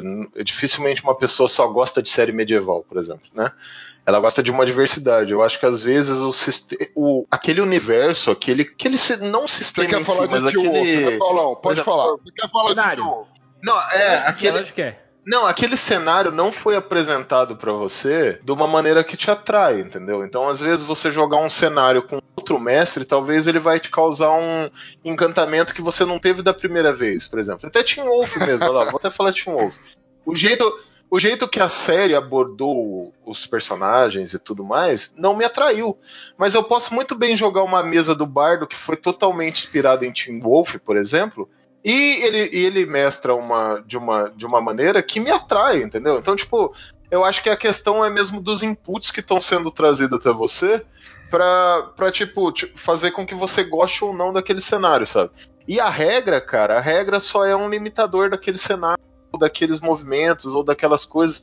Então, por isso que a gente não se apega tanto a isso, porque, vou ser bem sincero, bem sincero mesmo, do fundo do meu coração, eu acho que a regra é tão descartável em alguns momentos que, tipo, sei lá, eu acho que fazer um cast talvez só como regra, não, eu não escutaria, sabe? Eu, como taverneiro, eu não escutaria um cast só de regras de, de um determinado sistema é, específico. Lógico, você dá uma introdução para saber como funciona o sistema é uma coisa, né? Ou se tem uma regra diferentona tal, aí vale a pena falar. Agora, você ficar explicando pontos aprofundados aí é. Falando especificamente agora, assim, dos quando a gente faz um cast de financiamento coletivo, de um projeto que está em financiamento coletivo, a gente tem que dar uma ideia geral do, do É. sistema, né? De como Sim, funciona o sim. cenário. Se a gente ficar falando, ai, a regra funciona assim, assim, assado, quem vai querer jogar isso? Exatamente, exatamente. Até porque. O cara vai falar, mano, Dungeons Dragons. Não, até porque se a Andressa não Dungeons e oportunidades. Nossa, o negócio, a eu gente tá querendo te ajudar a, a conhecer um RPG novo, sabe? Ajudar o RPG nacional e, tipo, falando de regra, sério que, né? Não, né? Não é isso que eu acho que a galera É. quer ouvir. Ô, Marcelo, o que, que você ia falar? Não, não ia falar mal. Até porque se você não entende uma regra escutando, quem diria eu que sou a cota, né, velho. Falando em cota, isso me leva a uma pergunta muito boa. Qual cast vocês mais gostaram de gravar? Eita, difícil, hein? Minha nossa. Vou falar que um dos mais legais que a cara- gente fez foi de Perdidos no Espaço, porque eu não entendi nada. Eu ia falar esse também. Eu gostei muito de gravar Perdidos no Espaço, cara. Que, nossa, ali a gente se colocou no nosso lugar, né, Marcelo? Não, e o, e o Biel se desesperou porque ele falou: Meu, vocês estão avacalhando. Cara, e o cast ficou muito bom, cara. Porque a gente tinha a Andressa, porque a Andressa, né, compensa É, por essa nós. que segura a gente, ela, ela segura a gente. Isso não é nada. Cara, sabe outro que eu adorei gravar? O com a Fran, velho. Ah, de Mercenários. Foi muito bom. Fran Briggs, muito bom. Nossa, foi muito legal, né, cara? Nossa, a gente tem conversado com tanta gente legal que é muito difícil dizer, meu, é é que o Biel edita, ele faz um negócio maravilhoso, fica perfeito. Mas a gente conversa com as pessoas. Ó, pra mim, gente, se eu fosse fazer, eu sou a cota de fazer a edição de cast, entendeu? Na verdade, eu não sou nem cota, porque ninguém nem me contrataria. Como está a sua dicção hoje, Andressa? Perfeita, porque o Biel vai consertar tudo. Gente, ó, revelações. O Biel dá esporrinho na gente, tá? De- no começo do cast fala, gente, pega leve, não assusta o convidado. Tem, tem essas coisas. Andressa, você alguma vez tomou um esporro? Porque eu acho que isso aqui é de uma certa É de pessoa, uma pessoa que grava errado, que a pessoa grava com o micro... Meu, 20 anos de curso, o cara pega e coloca microfone vamos focar na, na pergunta? Você mano. tá perdendo um pouco o foco. O cast que eu mais gostei de gravar, na minha opinião, é o cast número 45, com o Eduardo Spur. Foi o primeiro cast que a gente gravou, cara. E assim, foi tipo, de uma emoção que eu não tava conseguindo me controlar, cara. No caso, você não Não conseguia tá- falar, não né? Porque você não mesmo, falou né? nada. É. Nossa, foi. Cara, eu tava maluco, tá ligado? Mas nossa, cara. A Massa. pessoa quando encontra o fã e fica mudo, sabe? Não consegue falar nada. Ou encontra o ídolo. Nossa, foi. O ídolo, É. que eu encontro um ídolo. É, Foi o Gabriel naquele cast. Nossa, aquele dia lá foi louco, cara. Nossa. Cara, eu gosto. Eu vai ser meio, tipo, meio foda falar isso, mas eu- o cast que eu mais curti gravar, eu acho que foi o primeiro. Porque, não porque a gente tá fazendo o cast número 200 e a gente falou, ah, primeiro e tal. Não, não é por isso não. É porque, vendo o jeito que, a proporção que o cast tomou hoje, É foda, E o né? primeiro- é, e o primeiro cast que a gente tinha gravado, tá ligado? O primeiro cast foi raço, assim. O primeiro cast, fala a verdade, Paulo. Eu mandei vocês regravarem três vezes, porque tava uma bosta. É verdade, tava bem ruim. Eu, eu, e- e- mas eu tô falando desse cast novo que a gente regravou, porque se vocês não sabem, antes da taverna existia uma outra parada que eu nem sabia o nome da outra, que nem foi pro ar. Você lembra disso, Bel? Eu lembro, a gente tinha juntado num grupo e tentou. Caraca, tinha uma galera, tipo, tinha umas 10 pessoas, foi um desgraçado, assim. Daí eu e o Biel sentamos e falamos, não, mano, ser, tipo, mais restrito, cara. Tipo, vamos restringir aí, conversamos com a galera, restringimos em poucas pessoas e tal. E daí surgiu a taverna. Então, o, o cast que eu mais gosto, assim, que eu tenho mais lembrança, todos são muito especiais, assim. E não é, não é piegas, não. Porque toda vez que a gente grava um cast, quando tem um sistema novo, eu aprendo pra caramba e eu saio do cast toda hora falando: Caraca, Bardo, a gente tem que jogar isso e tal. Mas infelizmente a gente não tem tempo infinito pra jogar tudo que a gente quer jogar. Mas a gente fica numa angústia, cara, porque a gente sempre quer aprender mais, sempre quer conhecer mais a galera, sempre quer jogar mais coisas. E esse primeiro cast vendo da onde a gente tava lá, quando a gente gravou a primeira vez. E agora, sabe, é uma, a proporção que isso tomou, é, as pessoas de outro estado, de outro lugar, de outro lugar vêm conversar com a gente. E eu tenho nosso grupo de padrinhos que já são tipo, pô, a gente já foi para vários lugares juntos e tal. Na verdade, é, a CCXP a gente vai, sempre faz alguma coisa, né? E a galera sempre tá presente, os caras sempre mandam mensagem. Uma galera agora que eu precisei, que eu fiquei afastado, uma galera me mandou mensagem aí. E, tipo, um representante do grupo dos padrinhos estava presente lá no, no velório da mãe, isso é muito importante para mim. Então, cara, ver a proporção que isso tomou faz o cada vez mais aquele primeiro cast lá, o cast número um, ser mais importante, tá ligado? Acho que é por isso. A galera veio pro meu aniversário, cara. Isso foi tão legal. Louco. Então, isso é muito massa. Venham Venham. Galera, só que só venham daqui 40 dias porque a gente tá em quarentena. Exatamente. É. Não, e o Paraná tá fechado. hein? É, também. Então não tentem vir, porque vocês não vão passar. Andressa, pra você. Minha Nossa Senhora, lá vem. Como amestrar em um universo predominantemente masculino? No início foi complicado? Boa pergunta. Olha aí, legal, legal, curti. Olha, eu vou ser bem sincera, eu, eu sou, eu tenho muito privilégio, né? A gente tem que reconhecer os nossos privilégios. Eu sou uma garota muito privilegiada. Eu nunca sofri nada que eu possa dizer assim, meu Deus, isso estragou total minha experiência com RPG, ou isso foi completamente inaceitável. Todo mundo que eu conheci, quando eu comecei a mestrar, eu comecei a mestrar porque assim, primeira vez que eu mestrei, eu não tinha nenhum sistema, eu não tinha nada. Eu, só resolvi quem tinha jogar. O Arthur disse que ia mestrar pra gente. Ele começou a, a mestrar e a gente resolveu ir pra um lado diferente do, do- da primeira coisa que ele tinha pensado. E ele resolveu o negócio de uma maneira muito esdrúxula. A gente falou: Nossa, Arthur, pelo amor de Deus, para com isso. Daí ele falou assim: Ah, eu não sei mestrar isso aqui, não. É muito difícil, porque vocês não fazem o que eu quero e eu não sei fazer. Foi literalmente isso. Vocês não fazem o que eu quero, eu não consigo. Eu falei, é, mas o RPG não é um jogo de videogame. Ele descobriu que players são pessoas que não fazem o que os, os mestres querem. Pior que nunca Mas faz. você descobriu que o RPG é um mundo aberto, não, não, necess- não necessariamente. o- É porque assim, a gente parou num lugar, a gente tava indo atrás de uma colmeia pra pegar um mel lá especial pra um cozinheiro, não, era esse rolê.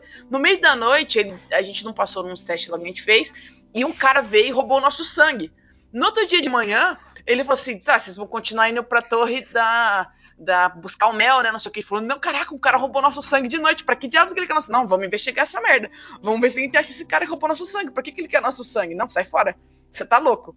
E daí ele falou assim: Não, vocês não fazem nada que eu quero, não sei o que. Aí, Mas ele rouba o sangue de vocês e ele achou que vocês não iam atrás. É, exatamente. É, exatamente.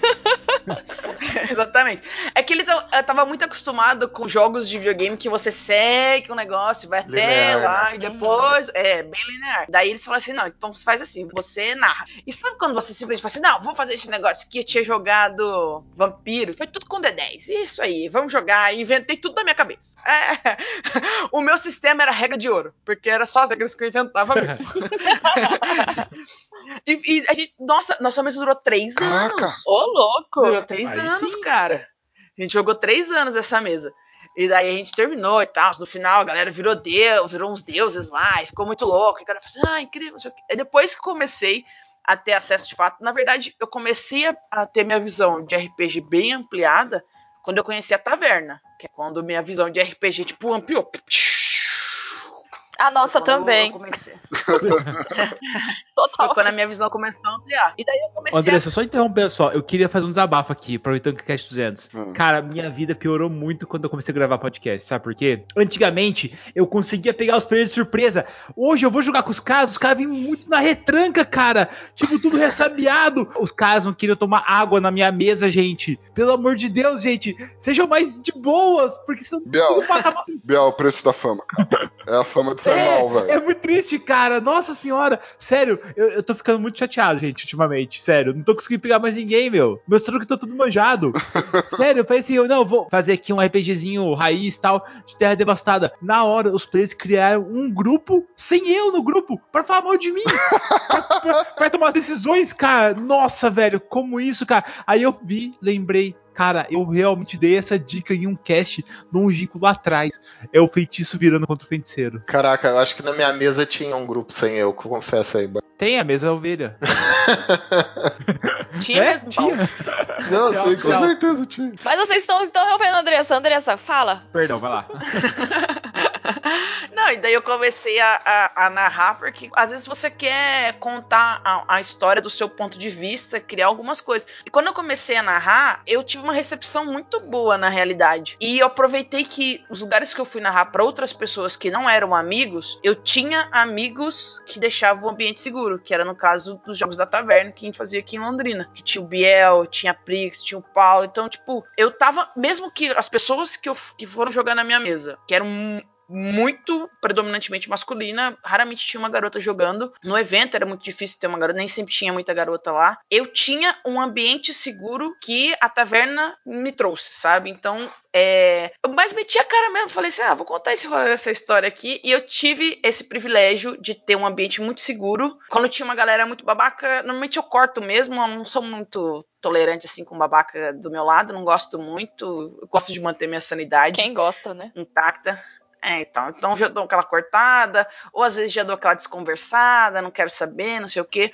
Mas é muito legal. é, Eu sei que teve uma galera quando a gente começou a fazer os jogos da taverna que queria jogar porque tinha eu de menina narrando, e isso foi muito legal. E fora isso, nesse sentido, o ambiente pra mim foi muito seguro, então eu não achei dificuldades pra ah, desenvolver esse papel, sabe? A maioria das suas mesas você narrou depois que, que você entrou pro grupo, então? Sim, foi quando eu conheci mais gente. Nossa, pra mim você já narrava antes. Não, eu narrei uh, as minhas Assim, invenções. tirando, é, tirando a mesa lá com, com o... Não, não, foi quando Arthur, então. quando eu tinha gente pra jogar. Revelações, Olha, revelações. descobrindo. É. Não, eu realmente achei que você já mestrava, assim, sabe? Pra geral. Não, eu só, eu só meti a cara no meu Regras de Ouro, que era o meu sistema, Regras de Ouro. Que eu Nossa, melhor nome de sistema. Regras de Ouro. Se você me perguntar como que funcionava, eu faço a mínima ideia, era tudo com Já achei D10. que ia ter um PDF, regras de ouro by Andressa. Mas tem esse PDF, você tem a capa, né? Escrito regras de ouro e tal. Você abre e tava, tá escrito assim na outra página. É tudo com D10. E daí você. A gente tentava, eu mantinha as mesmas regras. Se a gente decidisse uma regra, a gente mantinha ela até o final. Daí, claro, que a validade é essa, não pode criar uma regra e ir mudando ela sempre, né? Não faz sentido ser uma regra então. Mas era decidido assim na hora, totalmente regra de ouro. Eu olhava, o que, que vocês acham que encaixa aqui? Acho que é isso, né? Ah, vamos fazer assim. Não, não, vamos fazer. E a gente fazia. E daí eu comecei a narrar mais, de fato, quando eu conheci a Taverna, que foi quando eu conheci mais gente. Porque assim, os amigos que eu tenho, nem todo mundo jogava RPG, nem todo mundo tinha interesse em jogar. E eu não tenho coragem de falar pra jogar com pessoas desconhecidas, porque eu tenho medo. Obviamente, né? Sabemos que não é fácil. Não, eu se não fosse um, se fosse um evento qualquer que eu não conhecesse ninguém, por exemplo, igual quando teve os jogos da taverna, era, nossa, impossível, eu não ia me oferecer pra narrar, porque eu não ia sentir um ambiente seguro, mas A primeira vez, taverna? a gente te conheceu, foi num evento, né? foi, foi quando eu- a gente conheceu Terra Devastada. Não, Foi a não, primeira. a primeira vez que você jogou a mesa do Gabriel. É, foi num evento que eu fui com os amigos. É que Aham. tava com a mão da Andressa, daí ela se apaixonou por que gente. E não foi o Gabriel, só pra deixar claro que Não foi o Biel. Mas eu só comecei a narrar mesmo depois que a taverna abriu horizontes pra mim. Foi quando eu comecei a narrar mais. Eu mesmo. lembro da Andressa a primeira vez num evento palestra e ela brotou lá. É, não, esse era legal, porque esse era no shopping, era no- na livraria, né? Era do, do Orgulho Nerd. Isso. E daí tinha palestras de RPG. E eu falei, meu Deus, eu tenho que ir. Ninguém quis ir comigo, eu fui sozinha. É, eu lembro, eu lembro que ficou a Andressa lá ao meio de uma galera. Uma galera. Daí de repente Ela veio foi conversar com a gente. veio conversar com a gente. Ela fez é. pergunta pra gente, velho. Nossa, a gente com uma vergonha lá pra perguntar coisa, cara. Nossa, falei, caralho, que raiva. Meu Deus do céu. Eu fui azucrinar o pessoal do RPG porque eu tinha muito interesse de jogar. Eu tinha, eu tinha jogado, eu tinha aprendido a jogar RPG em 2012. Aí eu tinha jogado uma vez com um grupo de amigos que a gente jogava em 12 pessoas. Depois a gente jogou essa minha mesa de regras de ouro. E depois eu não joguei mais. E eu queria muito voltar pro hobby. Só que, tipo, eu não tinha quem jogasse, não tinha grupo pra jogar. E pra arrumar gente aleatória, eu tinha muito medo. eu Sim, tinha muito aham. medo, porque eu sabia que é um, que é um hobby predominantemente masculino, assim. As meninas não, não jogam tanto, ou pelo menos não aparecem tanto. E eu falei, meu, o que, que eu vou fazer? Aí saiu esse, essa palestra. Eu falei, caraca, será que a, a chance é o, é o núcleo? Eu vou lá, vou lá, vou nesse rolê aí. E a gente deu muita sorte da Andressa ter ido, porque assim, a Andressa amorzinho, então pro grupo, ó. Oh. Ela jogou minha mesa, ela brotou, brotou da minha mesa, mano. Você ficou quanto tempo na minha mesa? Bastante, né? Já, né? Não, ficou, eu fiquei bastante, Paulão. Na primeira mesa. Foi logo, Você só jogou uma, né? É que as minhas mesas são eternas mesmo. Daí parece que. é, foi logo depois que foi, acho que ainda foi uns dois ou três anos ainda que Só eu joguei uma de 5 anos. É, mas é mais ou menos assim as nossas Ah, mesas. Foi. São. Foi Eu joguei a primeira mesa que a Andressa narrou na- nos jogos. É verdade, a Terra Devastada. Aham, foi onde o Gabriel aprendeu, descobriu Terra Devastada, se apaixonou pelo sistema e se apropriou dele. Mesmo. Tem que se apropriar mesmo. Mas eu acho que essa é, acho que essa é a minha história narrativa. E tô aí tentando narrar sempre pra tentar aprender, né? Porque é treino. É fazer, é fazer, é fazer, é fazer, é fazer de novo, tentar de novo. E o que, que você acha de mais. é, o que é mais difícil pra você, Andressa? Lógico que você já falou que é essa parte de você, como mulher, né? Entrar nesse ambiente. Você falou que é essa sensação de insegurança de jogar numa mesa. numa mesa que você não conhece, né? Você não conhece as pessoas e tudo mais. Mas existe algum desafio hoje pra você? Não agora que você vai mestrar numa mesa com seus amigos, por exemplo, mas você ainda tem alguns receios de jogar algumas mesas ou mestrar algumas mesas? Ah, não, sempre. Sempre tem. É tipo aquela pequena insegurança que você tem quando você vai falar em público. Parece que não importa o tanto que você treine, você tem aquela pequena insegurança. Ou você vai fazer, você vai dar uma aula e você tem aquela ansiedade de começo. Ah, sim, não. Mas não, Então, não, esse- mas isso eu acho que a gente, todo mundo tem, né? Mas eu tô falando por você ser uma uma mulher mesmo, uma figura feminina nesse ambiente predominantemente masculino. Por os amigos, não, porque a gente já tem intimidade, qualquer coisa estranha que aconteça, você já dá uma cortada, você já fala assim, "Ó, você tá maluco, É rapaz? tá verdade. doido? Já, onde, já, joga, já, já rola cola, voa uns copos de refrigerante, é assim que rola. Não, jogou onde, fera? Mas quando tem gente diferente, nos jogos da taverna, por exemplo, que, a gente, que eu narrava, dá, dá muita insegurança de narrar e, e a galera chegar assim, não, mas você tá fazendo tudo errado e não é assim, e não sei o quê, e nananã." isso sim. Sim, ainda mais quando é um sistema que você tá tentando narrar pela primeira vez, Você não pra tem fazer um o jogo, domínio, pra fazer né? o jogo rodar. É, porque você, quer, você tem que fazer o jogo rodar pra você ir pegando ele, sabe? Só ler ele não vai ficar na sua, na sua mente pra sempre. Você tem que fazer o jogo rodar pra, pra ver, pelo menos pra mim. Eu tenho que fazer rodar o negócio pra ver como que ele funciona. Só ler pra mim ele fica muito abstrato. Então, nesse sentido, pra, pra pessoas desconhecidas, sim. Mas pros, meus, pros amigos, é o jogo onde, fera? Tá louco? É, mas eu acho que cada vez mais eu acho que as mulheres estão ganhando espaço. Sim, ainda tem essa sensação de segurança. Sim, eu como taverneiro ainda sinto que as mulheres têm essa sensação de segurança.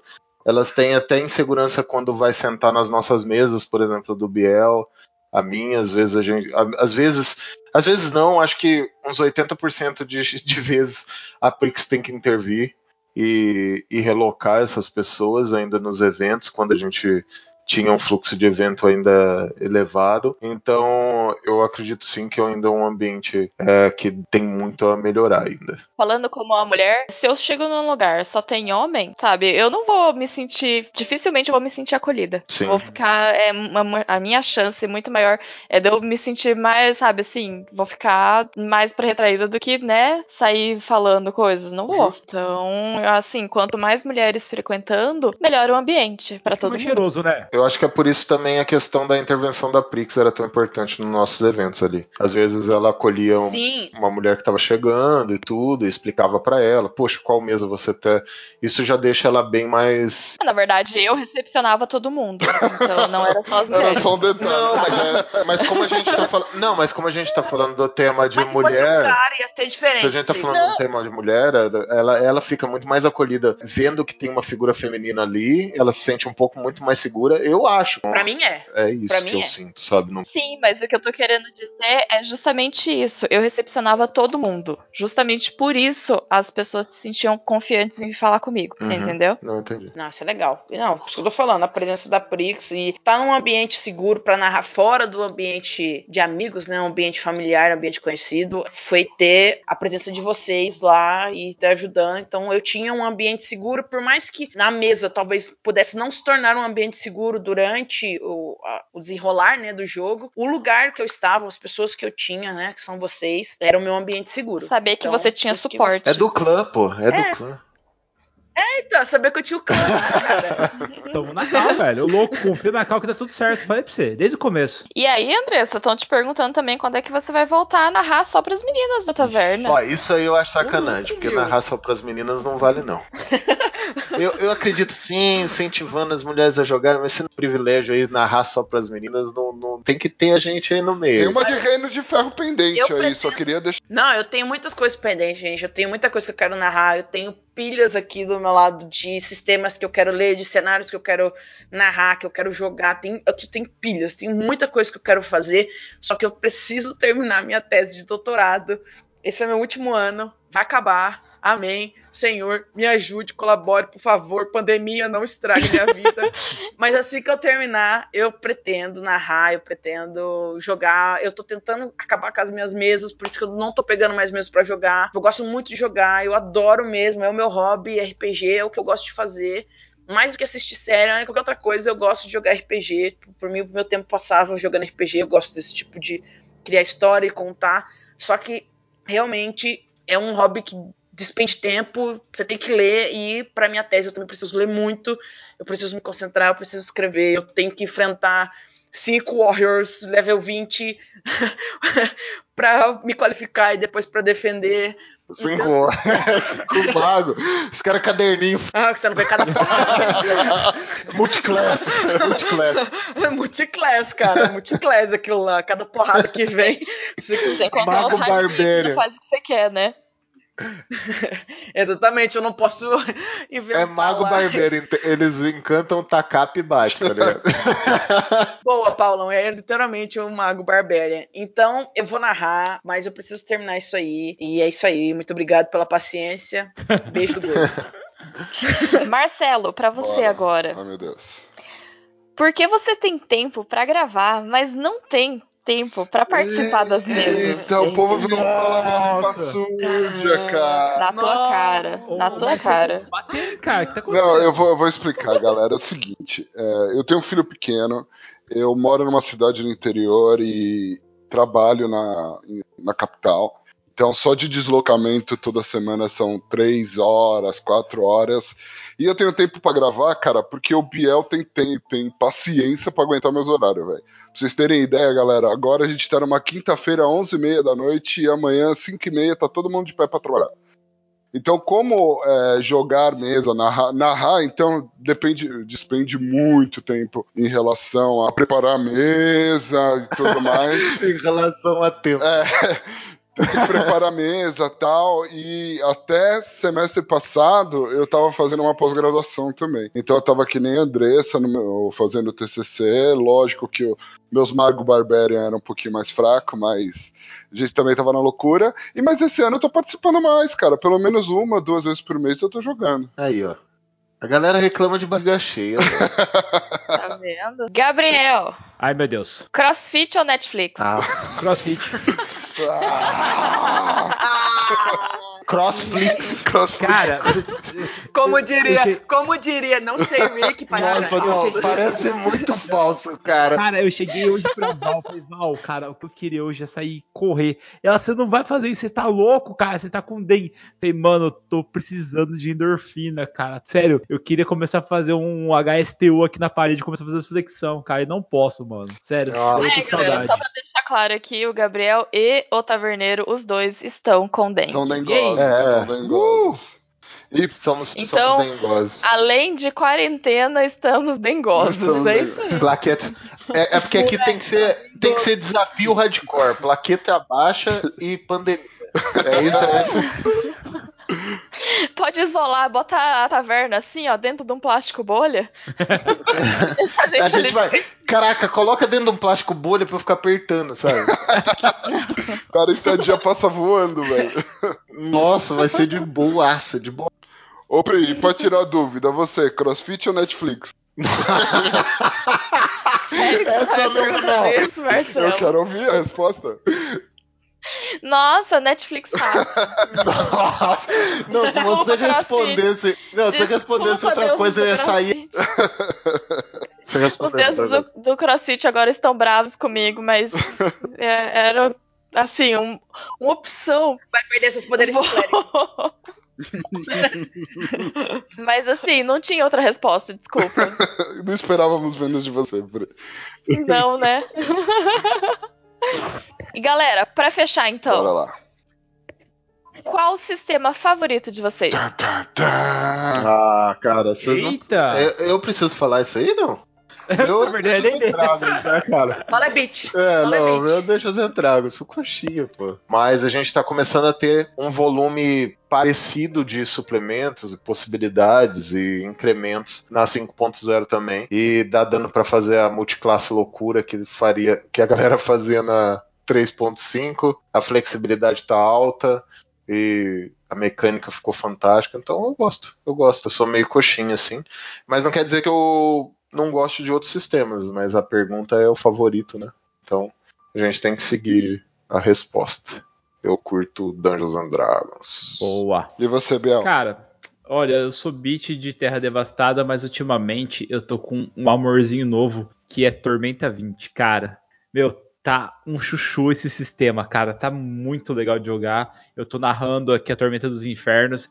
Eu tô me apaixonando pelo sistema. E a, a quantidade de raças que eles colocaram agora, cara, Goblin, Esqueleto, Medusa. Cara, tem muita coisa bacana, sério. Tipo, meu, tá massa, cara. Tá muito massa mesmo, velho. É, uma das melhores mesas que eu joguei, eu falo que eu sou beat de Dragons, mas uma melhor uma das melhores mesas que eu joguei foi a de Tormenta, né, Biel? Eu, eu considero, pelo menos, é aquela era a Tormenta que a gente jogou com você, não foi? Foi, foi Tormenta. Foi, exatamente. Durou um tempasso também. Foi Tormenta. Andressa? Cara, eu tô pensando, eu sou muito generalista. Eu não tenho, não tenho lealdade. Olha a não traidora tenho aí, lealdade a traidora. sistema. Não, tanto que eu sou tipo clérigo dos RPG. Eu tô sempre lá no grupo. Nossa, Gente, vocês viram esse A Andressa- consome Gente, mil vocês viram vezes. isso? Ela gasta mais. Por isso que eu fiquei de cara quando ela falou que ela começou a ver mais RPG quando entrou pra taverna. Como assim, caramba? É que ela se enfiou de cabeça no negócio. Gente do céu!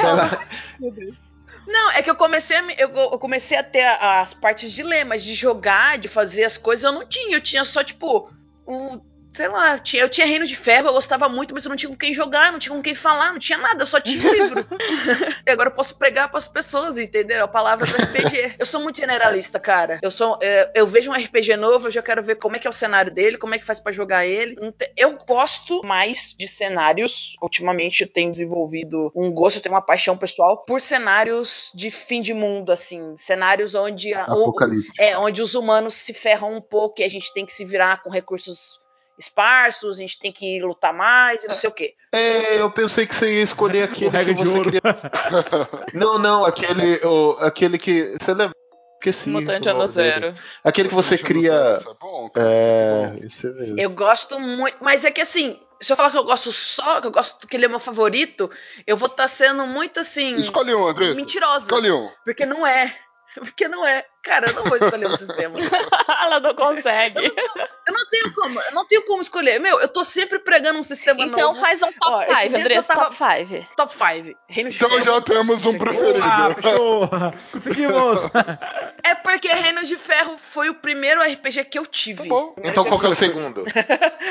Agora Tudo Cthulhu. Tô jogando muito. Gosto muito de Mutante Ano Zero, por causa da pegada. Vocês me fizeram gostar muito de Filhos do Éden. Gosto muito do desse cenário de anjos. né? E eu tô gostando muito agora de cenários cyberpunks, mas eu não tenho um sistema favorito ainda que emule GURPS cenários Cyberpunk. cyberpunks. Mas eu gosto muito de cenários cyberpunks. Quer ser muito difícil, não quero.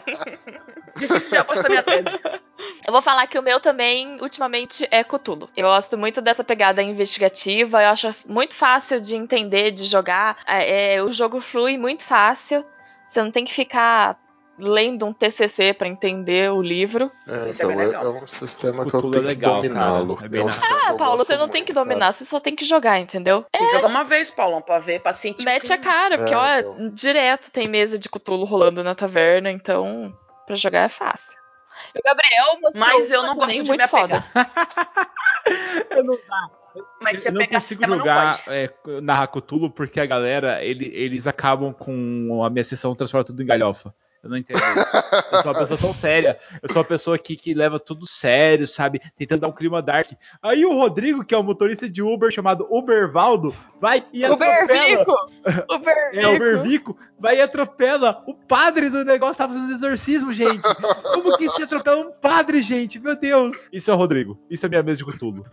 Bom, eu acho que a galera já sabe também, mas o, assim, eu tento me afastar, eu tô tentando conhecer mais sistemas, e o motivo de eu não narrar tanto é porque o sistema que eu mais gosto hoje sempre foi, que é o sistema que eu comecei, é GURPS, cara. E GURPS eu gosto porque, assim, ele é um sistema que eu acho que infelizmente não é muito noob-friendly, eu acho que a galera que manja mais um pouquinho de RPG, que já jogou, é, se adapta melhor. Porém, ele dá uma capacidade para o mestre de ampliar o horizonte de uma forma que até hoje eu não um sistema fazer. É, tenho muita vontade de conhecer o Savage, porque ele tem uma proposta bem parecida. Mas, cara, quando você fala, meu, narrei uma mesa que tinha um super-homem, um hamster gigante e um robô e deu certo. Cara, eu acho que só GURPS faz isso, velho. É, então, o Mutantes poderia fazer, mas ele é muito complexo. Então, eu achei ele mais difícil que cara. Muito difícil. Ele é muito complexo.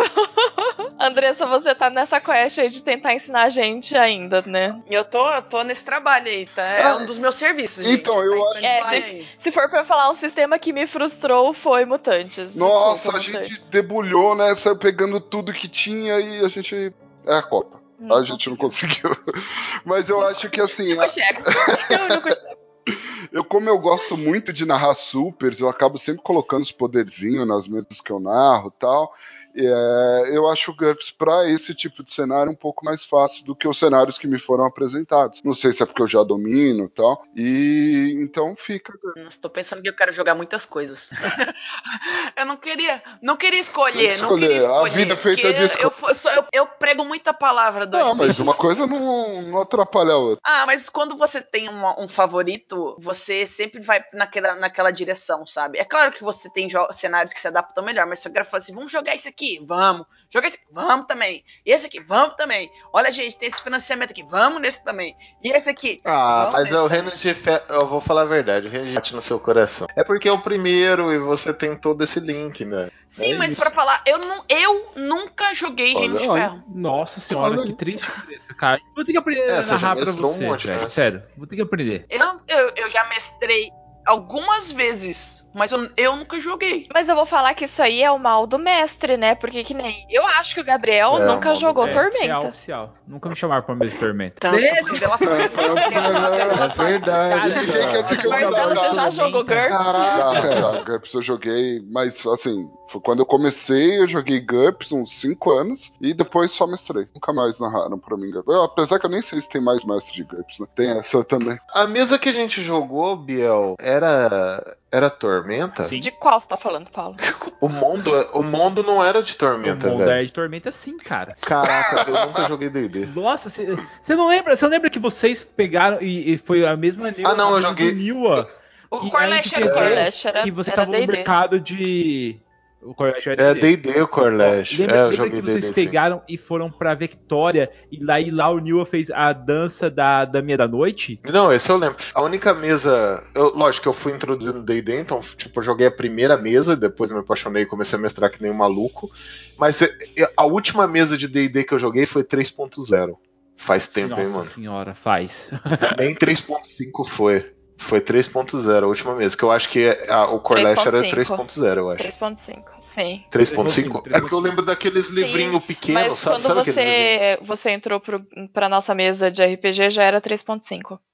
Uhum. Ah, mas a gente usava o suplemento Usava. 3.0. Usava Ah, porque tá. tinha, tinha coisa que eu pegava de.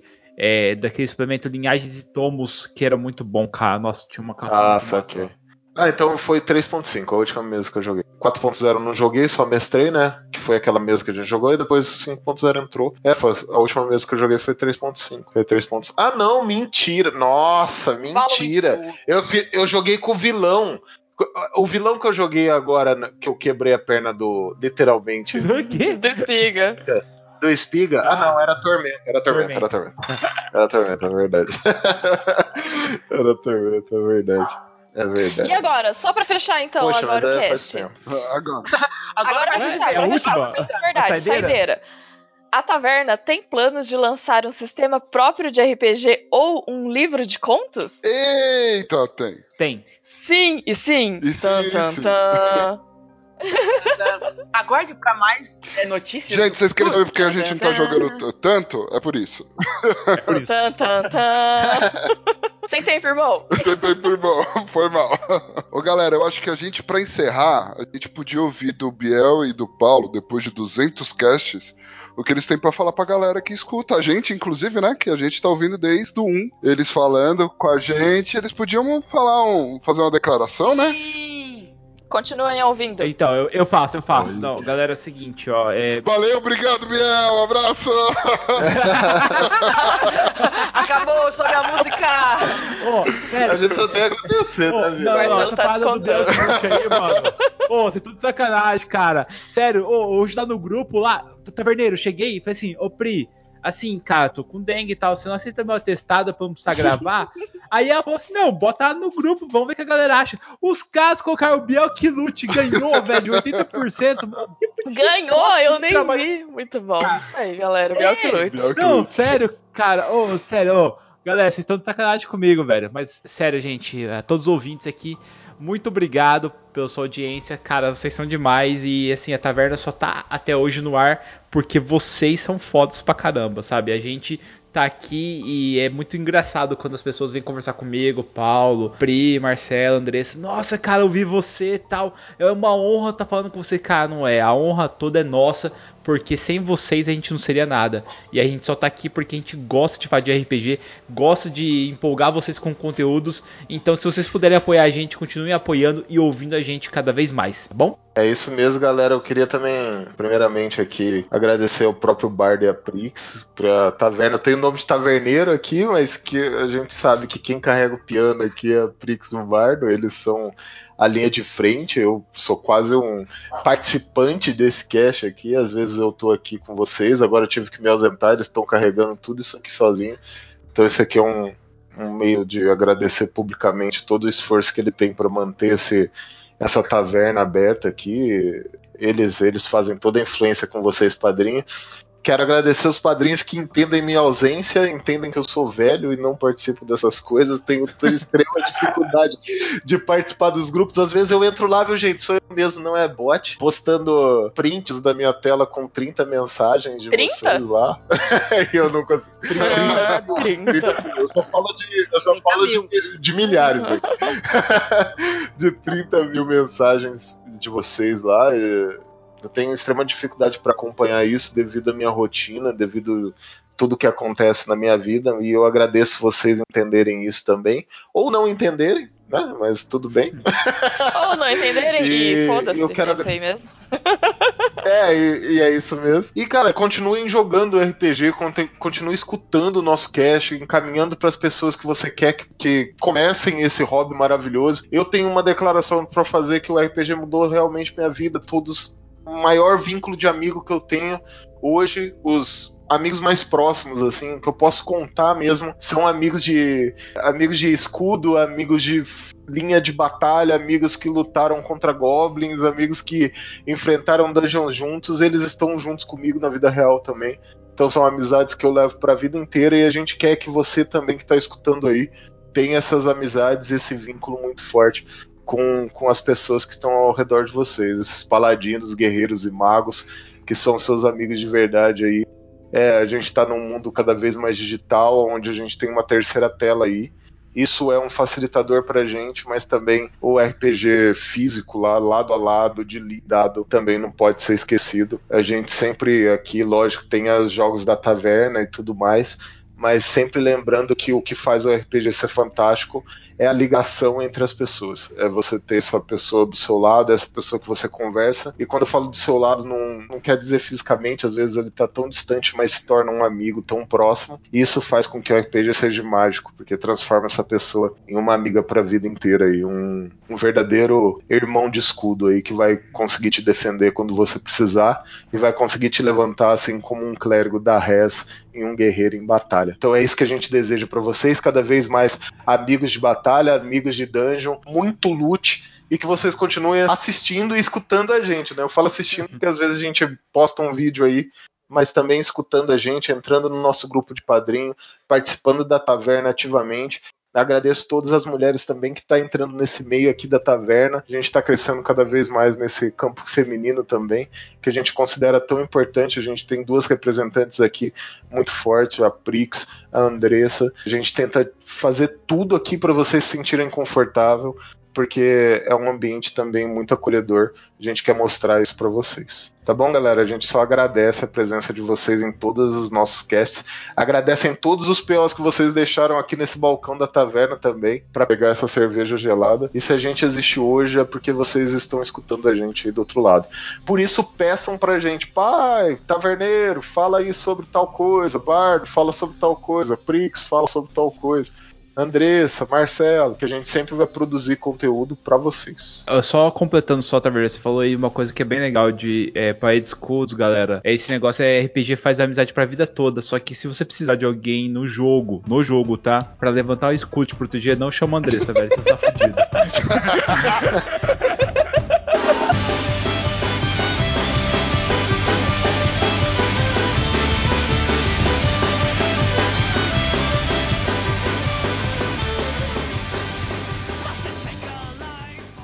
Caraca, eu tô tudo emocionado aqui com o rolê e o Bianco me mandou pode- maluco. Você eu confio no Nossa, teu meu. escudo, cara. Não, não, não confia, mano. Não, essa Obrigado, cal é errada. papel, Capitão, obrigado. essa cal não tem história, capitão. Eu confio, no- eu confio no, meu, no seu escudo, eu sempre priorizo. Não, é, é- não é, é sério aí, galera. Obrigado por escutar a gente. A gente chegou no cast número 200. A gente tá muito feliz com isso. Muito feliz de verdade. E, e novamente eu reforço aqui, vocês, mais do que agradecer a taverna aqui, vocês têm que agradecer a nossa linha de frente, o Bardo e a Prix aí, que carrega tudo isso aqui junto. Então, parabenizem eles, mandem mensagem, porque eles merecem. Valeu, Uhul. é nóis, ei! Aí, boa! E eu queria dizer que a gente respondeu 20 perguntas, eram 70 e eu não sei o que eu vou Não, fazer então, com todas as o outras. Marcelo falou que vai responder, não é? Não, Marcelo, como?